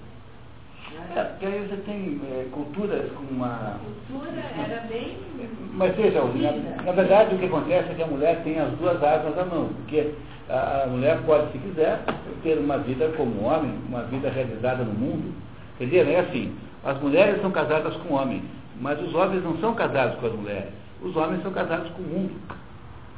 E a gente, quando não entende isso, porque é, isso é uma coisa de uma naturalidade tremenda, então o problema é esse. A mulher pode casar com o mundo? Também pode. E há muita mulher por aí gerenciando, e, e algumas com muito sucesso. Mas a mulher pode, se quiser, que talvez seja mais próximo da sua natureza, realizar-se pelo casamento. Realizar-se, por exemplo, pelo exercício da sua passividade natural. Então, para as coisas do mundo, de fato, os homens jogam melhor. Porque se você for perceber como é na prática isso, né? então, por exemplo, tem essa conversa, não, porque as mulheres ganham menos que os homens, mas não ganham lugar nenhum. Eu, eu sou consultor de empresa há 20 anos, eu nunca na minha vida vi uma situação, nunca vi, nunca vi, que alguém dissesse assim, olha, vamos pagar menos para ela porque é mulher. O que acontece na prática é que as mulheres é, ocupam menos cargos de gerência. E ocupam menos cargos de gerência porque têm um apetite menor pelos cargos gerenciais, pela mesma razão pela qual há uma lei no Brasil que as garante acho que 20% dos cargos eletivos, né? E eles têm que pegar mulher assim, é, apenas pro forma, porque não tem mulher querendo ser vereador. Não tem. Porque uh, aí você para entender isso tem que ler a cabide de palha. Embora é que te ensina isso, entendeu? O, o, o, o, Freud, o Freud é que ensina isso, né? Freud diz assim, que as mulheres nascem castradas, portanto elas passam a vida se lamentando por fato. E os homens nascem sem serem castrados, passam uma vida morrendo de medo de serem. Então, os homens passam a vida inteira demonstrando grandes feitos para o mundo para poder ver se não se, não se castram. Essas coisas não são é, convencionais culturais. As coisas estão profundamente implicadas na ontologia dos dois sexos. Porque há, nessa complementaridade de homem e mulher, uma relação mútua de dominação e de, e de dependência. E essa relação mútua é sempre desigual. Tá? Então, há um, se um é passivo, o outro tem que ser ativo. Mas, quando há um determinado, quando muda, por exemplo, há uma, uma história antiquíssima da Fernanda Montenegro, contando assim, ô Fernanda Montenegro, por que, que no teatro brasileiro os, o, as mulheres são tão masculinizadas? Ela falou assim, ah, porque alguém tem que ser, né? Está vendo? Sabedoria extraordinária. Você tem que ter o homem e a mulher. Então, quando você faz um par homossexual, um casal homossexual, fica um bancando o homem e o outro bancando a mulher. Que é o cúmulo do ridículo, né?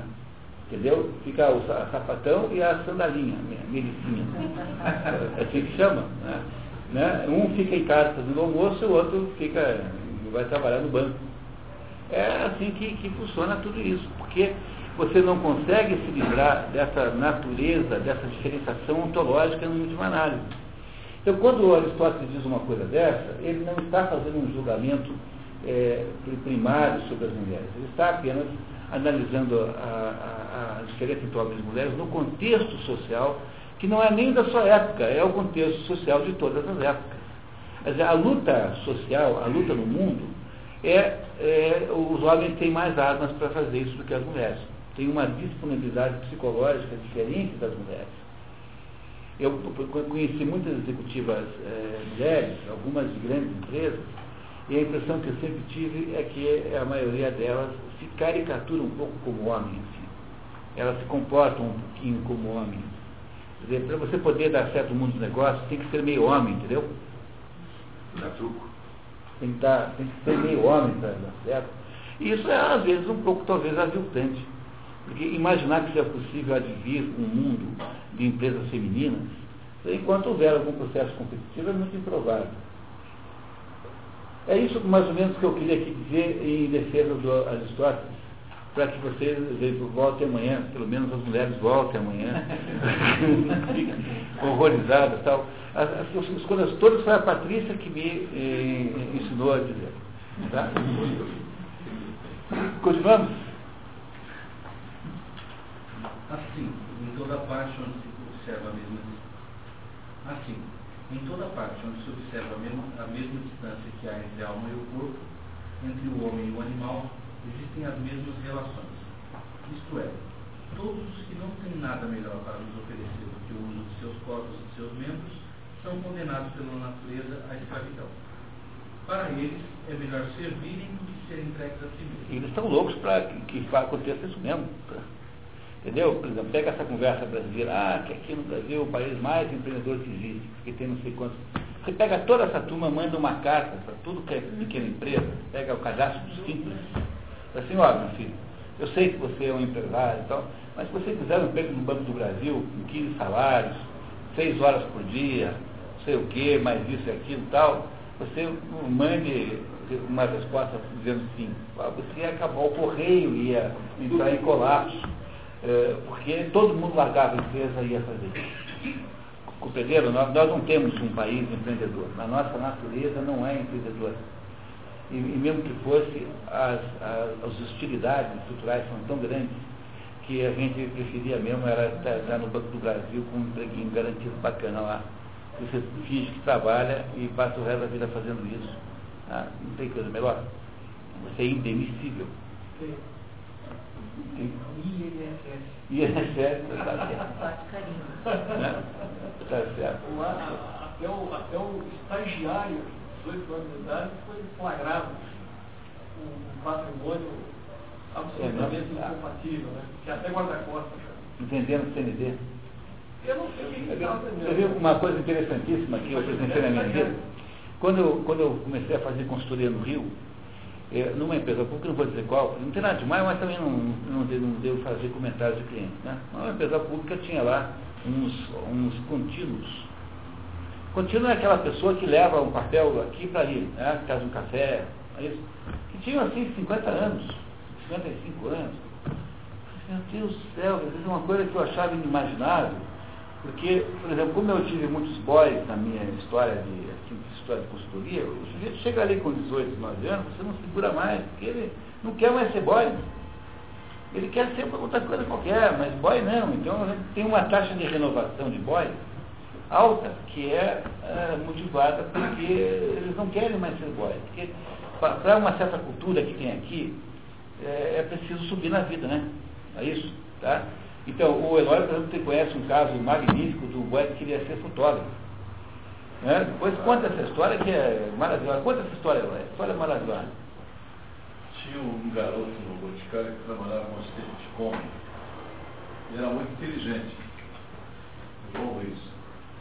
Eu, observando, ele não era nem do meu setor, observando ele, no dia eu chamei a minha gerente e disse assim, Luísa, vê a ficha desse guri aí vamos ver como é que era dele. Ele era um, um favelado, a mãe dele era servente da, da, da loja, de uma loja. E disse, olha que deu uma chance para esse guri para cá, traz. Ele veio trabalhar com a gente, meio assustado, né? porque eu tinha observado que ele era inteligente e interessado. E passou um tempo, ele se mostrou um funcionário super bom. E um dia ele chegou para mim e disse assim, olha, eu queria ser fotógrafo, como é que eu faço? Fotógrafo do quê? Ah, eu quero ser fotógrafo de casamento. Eu disse, olha, vai dar uma graninha rápida, você vai gostar, mas daqui uns 5 anos você não pode nem ver uma noiva, você vai ser noivo, entendeu? Você pode ser fotógrafo de propaganda. O que, que é isso? Não, de propaganda vai fotografar produtos, vai fotografar pessoas, vai fazer os anúncios. Pense que você é, resolveria eu te ajudo. Passou uma semana e disse, ah, eu quero ser fotógrafo propaganda. Tá bom. O que você vê? que eu não conheço nenhum fotógrafo propaganda bom ou diretor de cinema que não seja um cara culto, bem culto. Aí eu leio isso e isso aquilo, não é um bom sinal. Aqui tem um monte de lista de jornal, pegue, deve, depois traz e vou fazer. E comecei a fazer um monitoramento da carreira do irmão.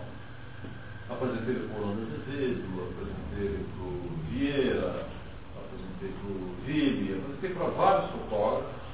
Comecei a estimular a fazer alguns cursos, a gente até pagava curso para ele. Daqui a pouco ele começou a andar sozinho.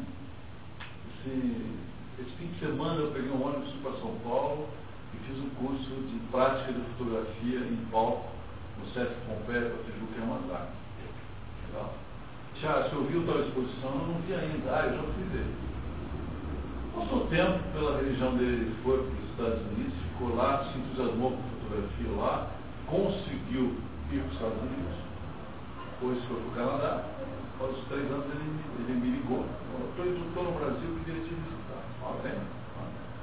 Aí ele veio, todos os bilhetes que tinham dado para ele, faça isso, faça. Sim, você lembra quando você me mandou assistir o filme Jesus de Montreal? Para ver a iluminação? Eu disse, não, não me lembro. Não, mas eu fui ver iluminação. Agora está aqui o filme Jesus de Montreal com o autógrafo do diretor e do principal é, é, ator. Você lembra quando você disse que eu talvez um dia fosse filmar nesse muitos fotógrafos americanos que trabalham com a gente, que talvez um dia eu pudesse estar filmando outros lugares que ele? Meu, então, estou aqui eu, coordenando a iluminação de tal coisa. Você lembra que você falou isso, não? Então está aqui eu iluminando o Harrison Ford no filme O Fazedor Viúvo. Está aqui eu iluminando a Madonna no show não sei aonde. Depois você tirar fotos de, de presença dele em grandes, em grandes coisas que ele pensou, que eu também estimulava. Então aquele negócio tem, tem que ir, tem que ir, vai. É que isso aí não é escravo por natureza. Ele, ele foi, ele agora esses dias, um, o, o filho do Orlando Azevedo, do qual ele fez alguns estágios, está indo para o Canadá, eu passei um e-mail para ele, você pode receber o filho do Orlando? Claro, pode aqui. Mas ele já estava fazendo um filme francês, alemão, não sei aonde, no Tibete. Né, né. O cara em sete anos fez uma carreira. Saiu de uma favela e foi trabalhar como iluminador em Hollywood. Em contrapartida a isso, aqueles contínuos de 60 anos, que é o sujeito então que se resigna a levar um papel para uma mesa da outra, pela, motivado pela garantia de que ele nunca será incomodado. Quem é que é mais eh, vítima? Quer dizer, esse daí pode quebrar, pode cair o avião, tal. e o outro não, o outro é espetalhão. Não é você ter pequenas de servo, você é um quando era guri, foi de um cara que era assessorista da Associação Comercial do Paraná. Esses dias eu fui lá, o cara estava lá. 40 anos no elevador. Ele viu um susto quando eu vi. Sabe? Eu fiquei deprimido pelo cara. É, você tem que ver que é uma cadeira cheia de altos e baixos. Na foto da lua várias vezes. É verdade. É uma depressão de ver o cara lá. Ok, continuamos? Fábio, por favor, vamos lá. Numa palavra, é naturalmente escravo aquele que não. Perdão, numa palavra, é naturalmente escravo aquele que tem tão pouca alma e poucos meios que resolve depender de outro. Tais são os que só têm instinto, vale dizer, percebem muito bem a razão dos outros, mas que não fazem por si mesmos o que devem. É a quarta carta, observa isso. Seus quatro agora. Toda a diferença entre eles e os animais é que estes não participam de modo algum da razão, nem mesmo têm o sentimento dela e só obedecem às suas sensações. É que o animal nem, nenhuma razão tem, então é meramente é, sensação, né? Tá? O animal não tem nenhum processo. Tem, deve ter algum pouquinho, não sei quanto é verdade, mas em todo caso é muito menos que o ser humano, porque aquela história está certa. Ademais, o uso dos escravos e dos animais é mais ou menos o mesmo e tiram-se deles os mesmos serviços para as necessidades da vida. A natureza, por assim dizer, imprimiu a liberdade e a servidão até nos hábitos corporais. Vemos corpos robustos talhados especialmente para carregar fardos e outros igualmente necessários. Outros, pelo contrário, mais disciplinados, mas também mais esquios e incapazes de tais trabalhos. São bons apenas para a vida política, isto é, para os exercícios da paz e da guerra. Ocorre muitas vezes, porém, o contrário. Os brutos têm a forma exterior da liberdade e outros, sem aparentar, só têm a alma de livre. Então é preciso cuidar com essa, com as tendências a ser. Havia um, um médico italiano chamado Lombroso. E o Lombroso resolveu estabelecer uma tese sobre, ah, com base na ideia de que o sujeito que é criminoso, ele aparenta ser criminoso. Então, quando você ouve falar de tipos lombrosianos, você está falando de alguém que alguns de fato têm cara mesmo de, de estelionatário, outros têm cara.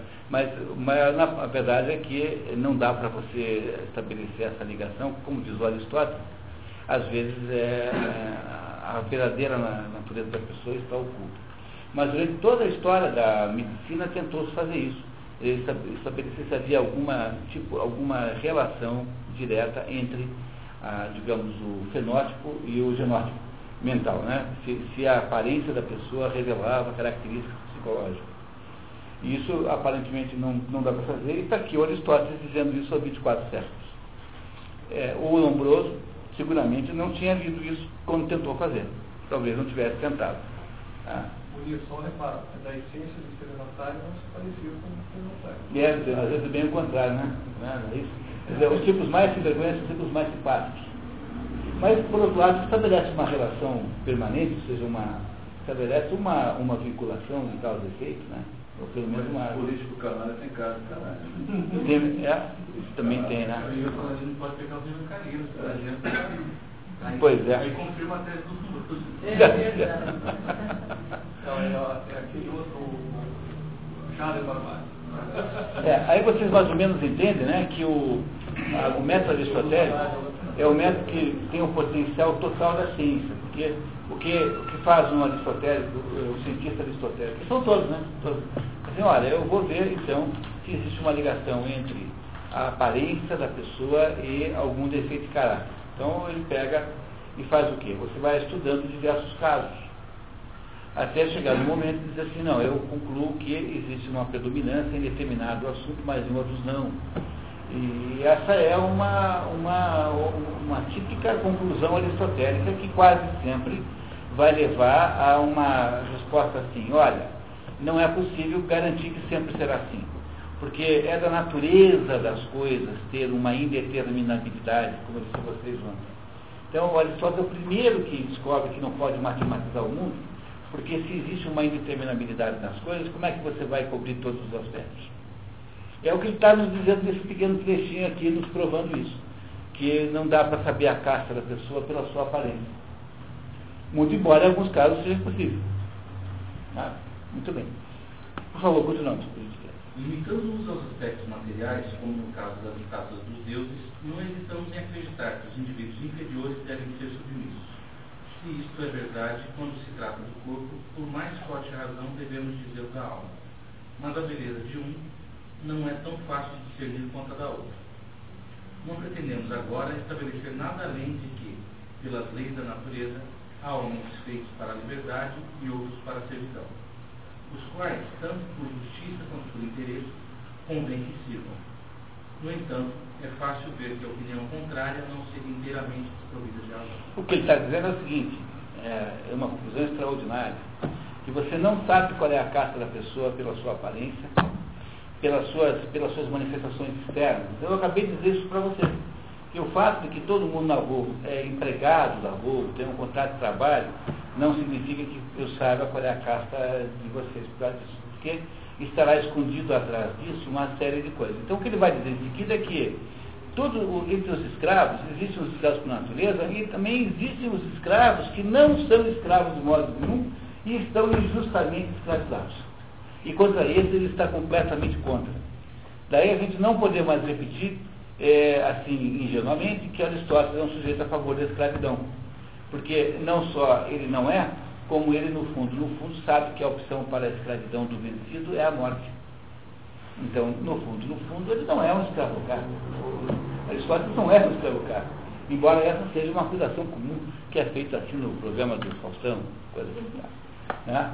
Então, continuamos, vamos lá servidão convencional. Além da servidão natural, existe aquela que chamamos de servidão estabelecida pela lei. Essa lei é uma espécie de convenção geral, segundo a qual a presa tomada na guerra pertence ao vencedor. Será justo? Sobre isso, os jurisconsultos não chegam a um acordo.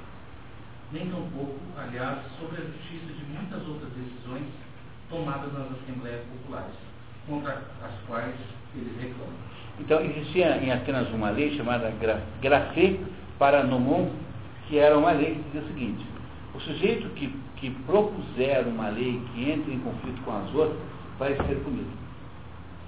Se isso fosse aplicado aqui, todos os deputados, todos, está tudo na cadeia, porque o que esse pessoal faz é produzir anticonstitucionalidades todos os dias. Né? É isso? Então, isso é assim, você inventa uma lei aqui e quem paga o conta do erário é o erário, né?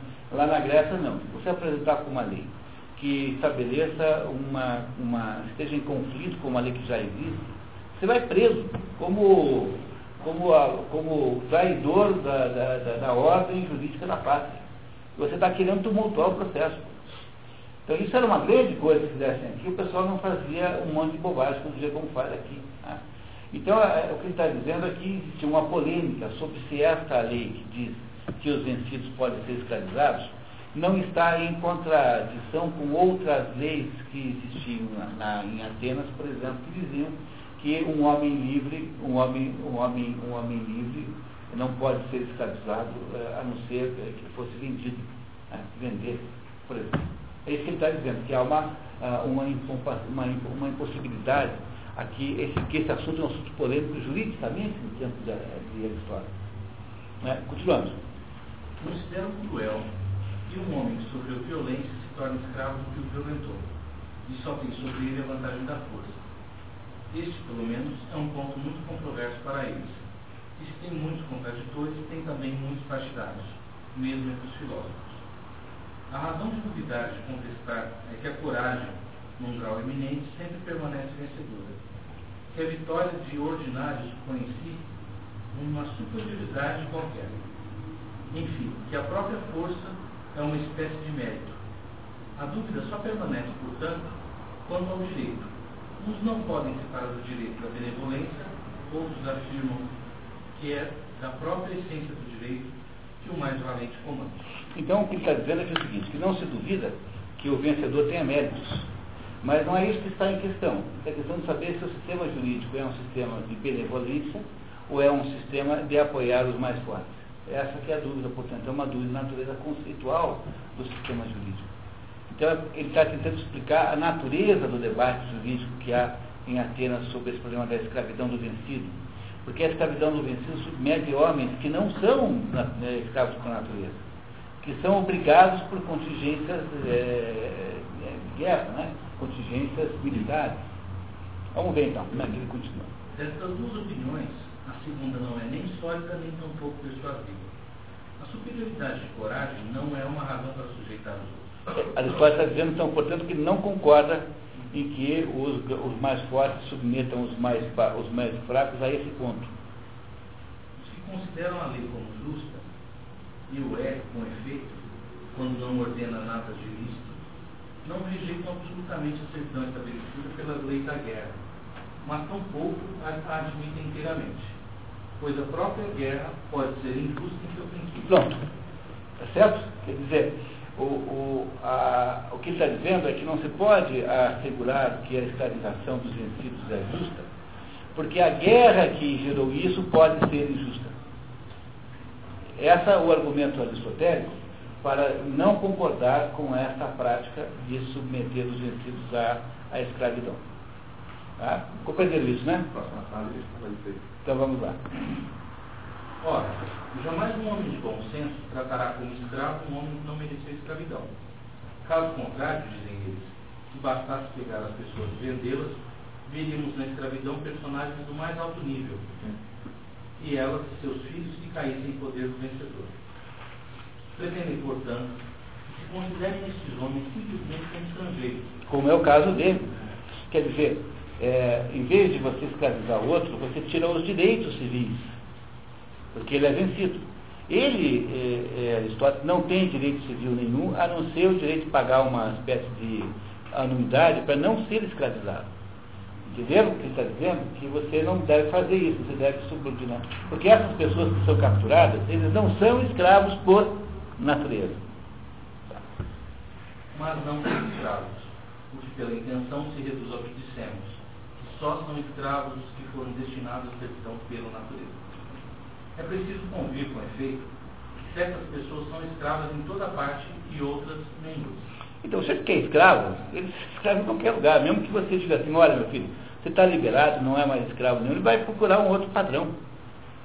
Porque ele não consegue viver fora de um contexto em que ele é subordinado.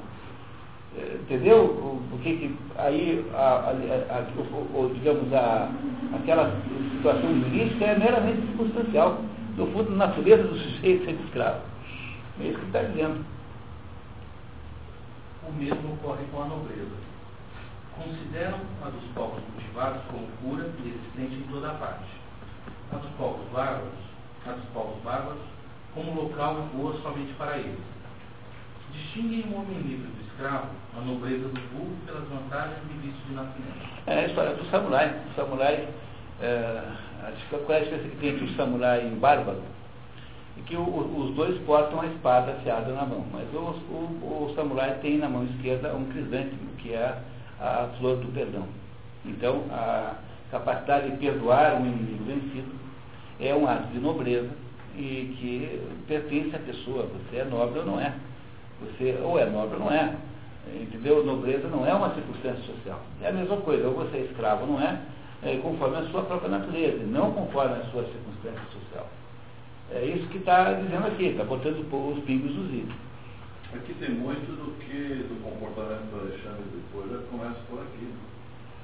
Como ele tratava os povos. Isso tudo que está aqui provavelmente foi aula para o Alexandre. Alexandre é, Esse primeiro pedaço aqui é muito provavelmente o texto, né, o conteúdo, se vocês quiserem essa expressão, assim, não, não, depois dos café é melhor não, conteúdo programático.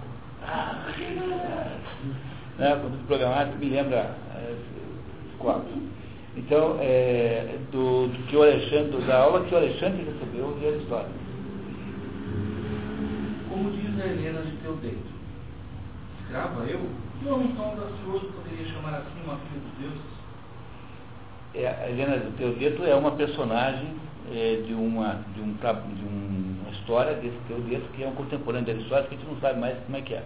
Tá? Não, tem, não, não veio para a modernidade. Os que partiram dessa reunião não diferenciam o escravo do homem livre, o nobre do plebeu, senão pela distância entre o vício e a virtude. E como o homem vem do homem e o animal do animal, acham que o bom só pode vir do bom. Aí uma certa defesa da hereditariedade, né? Se falar em termos modernos, a própria ideia de consciente familiar, dos homens, a ideia de que a nobreza é alguma coisa que você herda. Então, há uma expressão engraçada, parecida com essa, que é assim, castelo não se compra, castelo se herda. E comprar castelo é o cúmulo do mau gosto, coisa do novo rico, né? É um negócio exibicionista. Então, um jeito que compra um castelo sempre passa um certo ridículo. Só uma eu, que comprou o castelo. É, é, mas não é um castelo no sentido. É um castelete, né? É, um castelete. Mas o castelo você não, você herda, você não, não, não, você não compra. Não é um assunto de comércio. É alguma coisa que tem que pertencer à sua história, à sua existência ou não. É isso que ele está dizendo aqui, que então o que faz um homem nobre é suas funções naturais e, e que são hereditárias muitas vezes, hereditárias por força do modelo zondiano de, de, de, de, inconsciente familiar, ou então, se quiserem, pelo modelo do, mais moderno do Rupert Sheldrake, da ideia do campo mórfico. Cada família tem um campo mórfico, que é onde você ressoa a sua história. Foi um assunto maravilhoso, que a gente um dia vai ter que fazer um trabalho em cima. Mas nobreza é isso, nobreza, quem é nobre é nobre em todos os lugares. É muito, como é que dizer, é mais fácil tirar um homem do subúrbio do que do subúrbio de um Ah, é como dizia o Carlos Humberto Vaz, assim, eu, você pode sair de Alagoas, mas Alagoas nunca sai de você. Lembra do Cláudio Humberto, que era, era agente de imprensa do Collor, porta-voz do Collor, ele disse assim, olha, você pode sair de Alagoas, mas Alagoas nunca sai de você. E é uma das coisas mais inteligentes que foi dito assim no mundo político no Brasil nos últimos anos. Genial, genial. Pode ser esta a intenção da natureza, mas de longe, mas, perdão, mas longe de ser sempre bem sucedida, muitíssimas vezes ela sofre de Às vezes uma, de uma dinastia nobre nasce um, um, um canalinha. Entendeu isso? Você não tem garantia de que não vai dar errado em alguém, tá?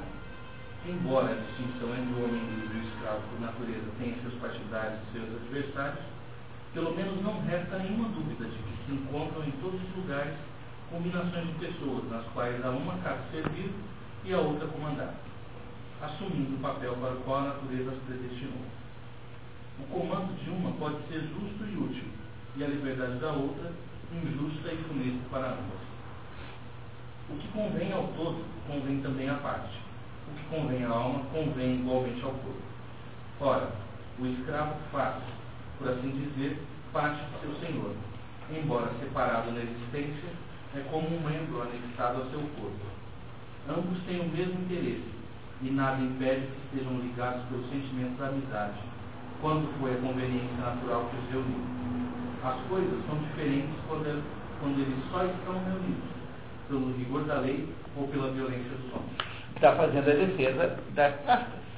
Porque se as quatro castas vieram do corpo de Brahma, elas têm alguma coisa que as unifica harmonicamente. Então, quando a, a, relação de subordinação, porque tiram da cabeça dele a escravidão, porque a escravidão era apenas um modo específico de fazer essa relação no tempo da história. Se ele estivesse morando hoje, ele falaria nos empregados, não faria escravo de modo nenhum. Então, a relação que há entre um chefe e um subordinado, ela é, em princípio, profundamente harmônica. Portanto, ela deve ser o objetivo a ser perseguido e não o contrário. Como os escravos é que faziam isso, então ele fica parecendo um defensor da escravidão, mas ele de fato não é. E vocês agora sabem que não é, porque compreenderam o que está aqui sendo dito. Sabe, mais um pouquinho para a gente fazer um intervalo, terminar esse, esse, esse capítulo, né? Vamos lá. Diferenças entre despotismo e poder político. Vemos assim claramente que o poder despótico e o governo político são, apesar da opinião de alguns, coisas muito diferentes. Um só existe para os escravos o outro para as pessoas que a natureza honrou com a liberdade. O governo doméstico é uma espécie de monarquia. Toda casa se governa por uma só pessoa. O governo civil, pelo contrário, pertence a todos que são livres e iguais. E essa é a razão pela qual não se pode achar que o governo do país é apenas uma extensão do governo da casa, o que é exatamente aquilo que se chama de governo caudilhesco. O que, é o caudilho? É o sujeito que acha que é dono, é o Roberto Requião, esse sujeito pensa que ele é proprietário do Estado do Paraná. Então ele age conosco como se fôssemos filhos dele. E ele então acha-se onipotente e incapaz de ser criticado. Então o Requião acha isso, porque ele tem uma mentalidade caudilesca. Ele é um caudilho, tecnicamente falando. Entenderam com a psicologia do Requião, que é caudilho? Caudilho é isso. É sujeito que pensa que a, o, o, a, a, o Estado é seu, do mesmo modo que o, um, um pai de família pensa que a família é sua. Essa é a diferença que há é, entre essas duas coisas que o Aristóteles precisa entender. Eu não posso fazer é, do governo do Estado uma extensão do governo familiar, porque não é assim que funciona. Porque no governo familiar, você está, é, todas as relações são de subordinação, são verticais. No governo do Estado, existem relações horizontais que é entre os pares, os homens livres. Aí ele está começando a entrar no assunto das formas de governo, né? Mas vamos dar mais um tempinho para ele nos explicar melhor. Não é, aliás, uma ciência adquirida que faz um homem senhor de outro. Essa qualidade pode existir sem isso, como, como a liberdade e a servidão. Ela tem um caráter que lhe é natural. Sem dúvida, existe um talento para comandar e para servir. Por exemplo, em Siracusa, uma espécie de preceptor abriu uma escola de escravidão e exigia dinheiro para preparar as crianças para esse estado com todos os pormenores de suas funções. Então, não é uma coisa notável isso? Quer dizer, a escola de escravidão é uma escola de servo, de É, mas, mas é, é, é se, se, o Senac é mais técnico, né? Mas é, é, uma, é aquilo que aconteceria, por exemplo, na Índia, quando o pai disse para o seu, pro seu filho, olha, é, ser servo como nós somos, significa o seguinte, isso, isso, isso, isso, isso. Então, vocês, compreendem que há aqui o tempo todo permeando a ideia das castas aqui, embora não esteja em nenhum momento explicitada pelo Aristóteles, porque afinal era outro mundo, né? Embora existisse também, ela não, não era uma situação onde essas coisas estivessem tão bem determinadas como no hinduísmo. Por isso, quando você vai estudar as castas, o melhor jeito é pegar o hinduísmo, que é o mais documentado de todos os, os, os modelos de castas. Né? Os outros são são uma, uma espécie de dispersão. Não é isso? Então, a escola de escravidão em Siracusa. Siracusa é uma cidade grega na Itália. É a maior população grega no tempo dos gregos na Itália. Então, não é uma cidade italiana, embora ficasse na Itália, na Sicília, hoje, na Sicília hoje, era uma cidade grega. Cultura grega, tudo grego. Pode haver um ensino completo dessa espécie de profissão, assim como existem preceitos para a cozinha e outros gêneros de serviço ou mais estimados ou mais necessários, pois também o serviço tem seus graus. Há serviçais e serviçais, de provérbio, e há senhores senhores. É, as outras traduções que eu consultei traduziram diferente, sabe? Traduzindo assim. Inglês, slave before slave, master before master. Então, isso significa mais escravo com escravo, mestre com mestre. Mas eu não sei também se eu, se eu estou entendendo bem o, o, provérbio inglês. Confesso que, nesse ponto aqui, parece que a interpretação que esse tradutor deu é melhor do que essa outra. Mas é assim que está no Mário, no, no da Gama Cury e no, no Jonathan Barnes, nesses dois casos. Bom, mas não tem importância. Quanto à ciência, quanto à ciência do Senhor, como não é nem na aquisição nem na posse, mas no uso de seus escravos está o seu domínio, ela se reduz a saber fazer uso deles, isto é, a saber ordenar-lhes o que eles devem saber fazer. É, essa frase não se entende até que você descobre que aqui é um erro de tradução, que esse posse não é posse, é captura. Tá? Então, então o que ele está dizendo é o seguinte, que a ciência do Senhor não é você conseguir o escravo, não é você brigar na guerra até arrumar uns escravos para você. É você saber mandar neles, em casa, é gestão. Tá? Então, esse na posse aí estraga a frase, a não ser quando você percebe que é errado. Né? Eu percebi mais fácil porque eu tenho os outros livros e vou conferindo quando está estranho. Né? E aí então você facilmente chega a uma conclusão. Então não é a posse, a posse é, é na captura. Quer dizer, a captura é a arte da caça. E não é a arte do, da gestão de escravos. É outra coisa. Não há aí nenhum trabalho grande ou sublime. E assim, os que têm meios de evitar esse estorvo desembaraçam-se dele com algum intendente, quer para se dedicar à política, quer para se dedicar à filosofia. Ah, em vez de você ficar mandando empregada, você arruma uma governanta. Entendeu? Se você é alguém que pode pagar, né? quem é que cuida da casa? É a governanta. A governanta é, uma, um, é um, um cargo, uma função que só tem em casa de música rica, né? Uma governanta é uma gerente da casa, que cuida do jardineiro, do motorista, não sei o. Não seria o caso do feitor? É que é, é, aqui no, nesse livro, a tradução que os outros deram é empregado. Mas que dos escravos. É, mas sim, mas no, no, no modelo brasileiro, né? Porque ele está falando de uma coisa mais. Porque na verdade aqui, o escravo é todo ele por captura. Entenderam? O modelo brasileiro de escravidão, o que, que é? Estava lá um preto lá na África, distraído, chegaram lá, jogaram uma rede nele, eh, amarraram o sujeito ele acordou no Rio de Janeiro, vendido na Praça Química. Né? Então esse é o escravo. Esse sujeito não está feliz de estar ali. Está bem infeliz. Tá? E aí, então, esse sujeito só é gerenciado com base na violência. Agora, como Aristóteles está falando aqui do escravo natural e não necessariamente desse escravo, é, para vocês não caírem na esparrela e ficarem achando que Aristóteles é um defensor da escravidão, é só vocês lembrarem sempre que ele está, ele está olhando para a escravidão apenas contingencialmente, porque era a escravidão o meio pelo qual aparecia uma parte da mão de obra no tempo de, de Aristóteles. Então ele, na verdade, estava sempre falando do escravo natural e não do escravo forçado. E esse escravo natural é a mesma coisa que tem que é o empregado moderno, não tem nenhuma diferença. A diferença é que em vez de ele ser remunerado é, é, como é hoje, ele era sustentado pelo patrão, tinha lá um canto para dormir, tinha lá uma casinha, tal, sei lá o que. Compreendendo? Então, se você colocar em vez de escravo empregado, todo esse texto faz o mesmo sentido é, uma observação no tempo de Aristóteles, os empregados eram, na verdade, escravos. Mas ele não é um, ele não está falando da escravidão é, obrigatória, está falando da, escravidão voluntária, aquela que é, por natureza, é, normal. Vamos falar, vamos lá, então, nota 5, importante, esqueci dela. A maioria dos comentadores modernos de Aristóteles, especialmente ontem, que Diálogo admira muito, dão mostras de grande severidade contra as teses da política sobre a escravidão. Ah, não entendeu nada. Talvez M. de Fern seja mais equitativo ao escrever. Aristóteles é o defensor da escravidão, mas é também seu reformador. Combate as teses brutais, segundo as quais todo homem, a despeito das mais altas qualidades, poderia ser escravo.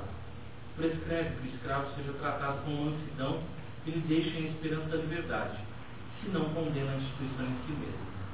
É porque, se não condena a instituição em si mesmo, é porque acredita que sua necessidade seja demonstrada e sua utilidade seja incontestável, mesmo para quem a sofre. Essa crença talvez não fosse carente de base na época. Neste caso, o erro de Aristóteles, seu único erro, teria sido transformar em necessidades e utilidades absolutas e universais umas necessidades e utilidades históricas temporárias, oriundas de um estado econômico passageiro, cujas transformações ulteriores não previu. MD Furme, obra citada, página 638. Se Aristóteles tivesse conhecido a maquinaria, a maquinaria, maquinaria ou maquinária? Maquinaria da filosofia moderna, certamente uma linguagem seria diferente. É, ele na verdade não está propondo universalmente, não. Ele está dizendo, olha, o mundo é assim desse jeito. Mas é só fazer esse truquezinho de tirar a palavra escravo e colocar empregado no lugar, que daria tudo igual. Entendeu? Dá o mesmo raciocínio. Então aí a gente não tem mais o direito, depois dessa primeira primeiro tempo da nossa terceira noite, de caluniar o pobre Aristóteles nesse ponto. Né? Podemos escolher outras calúnias que não mais essa.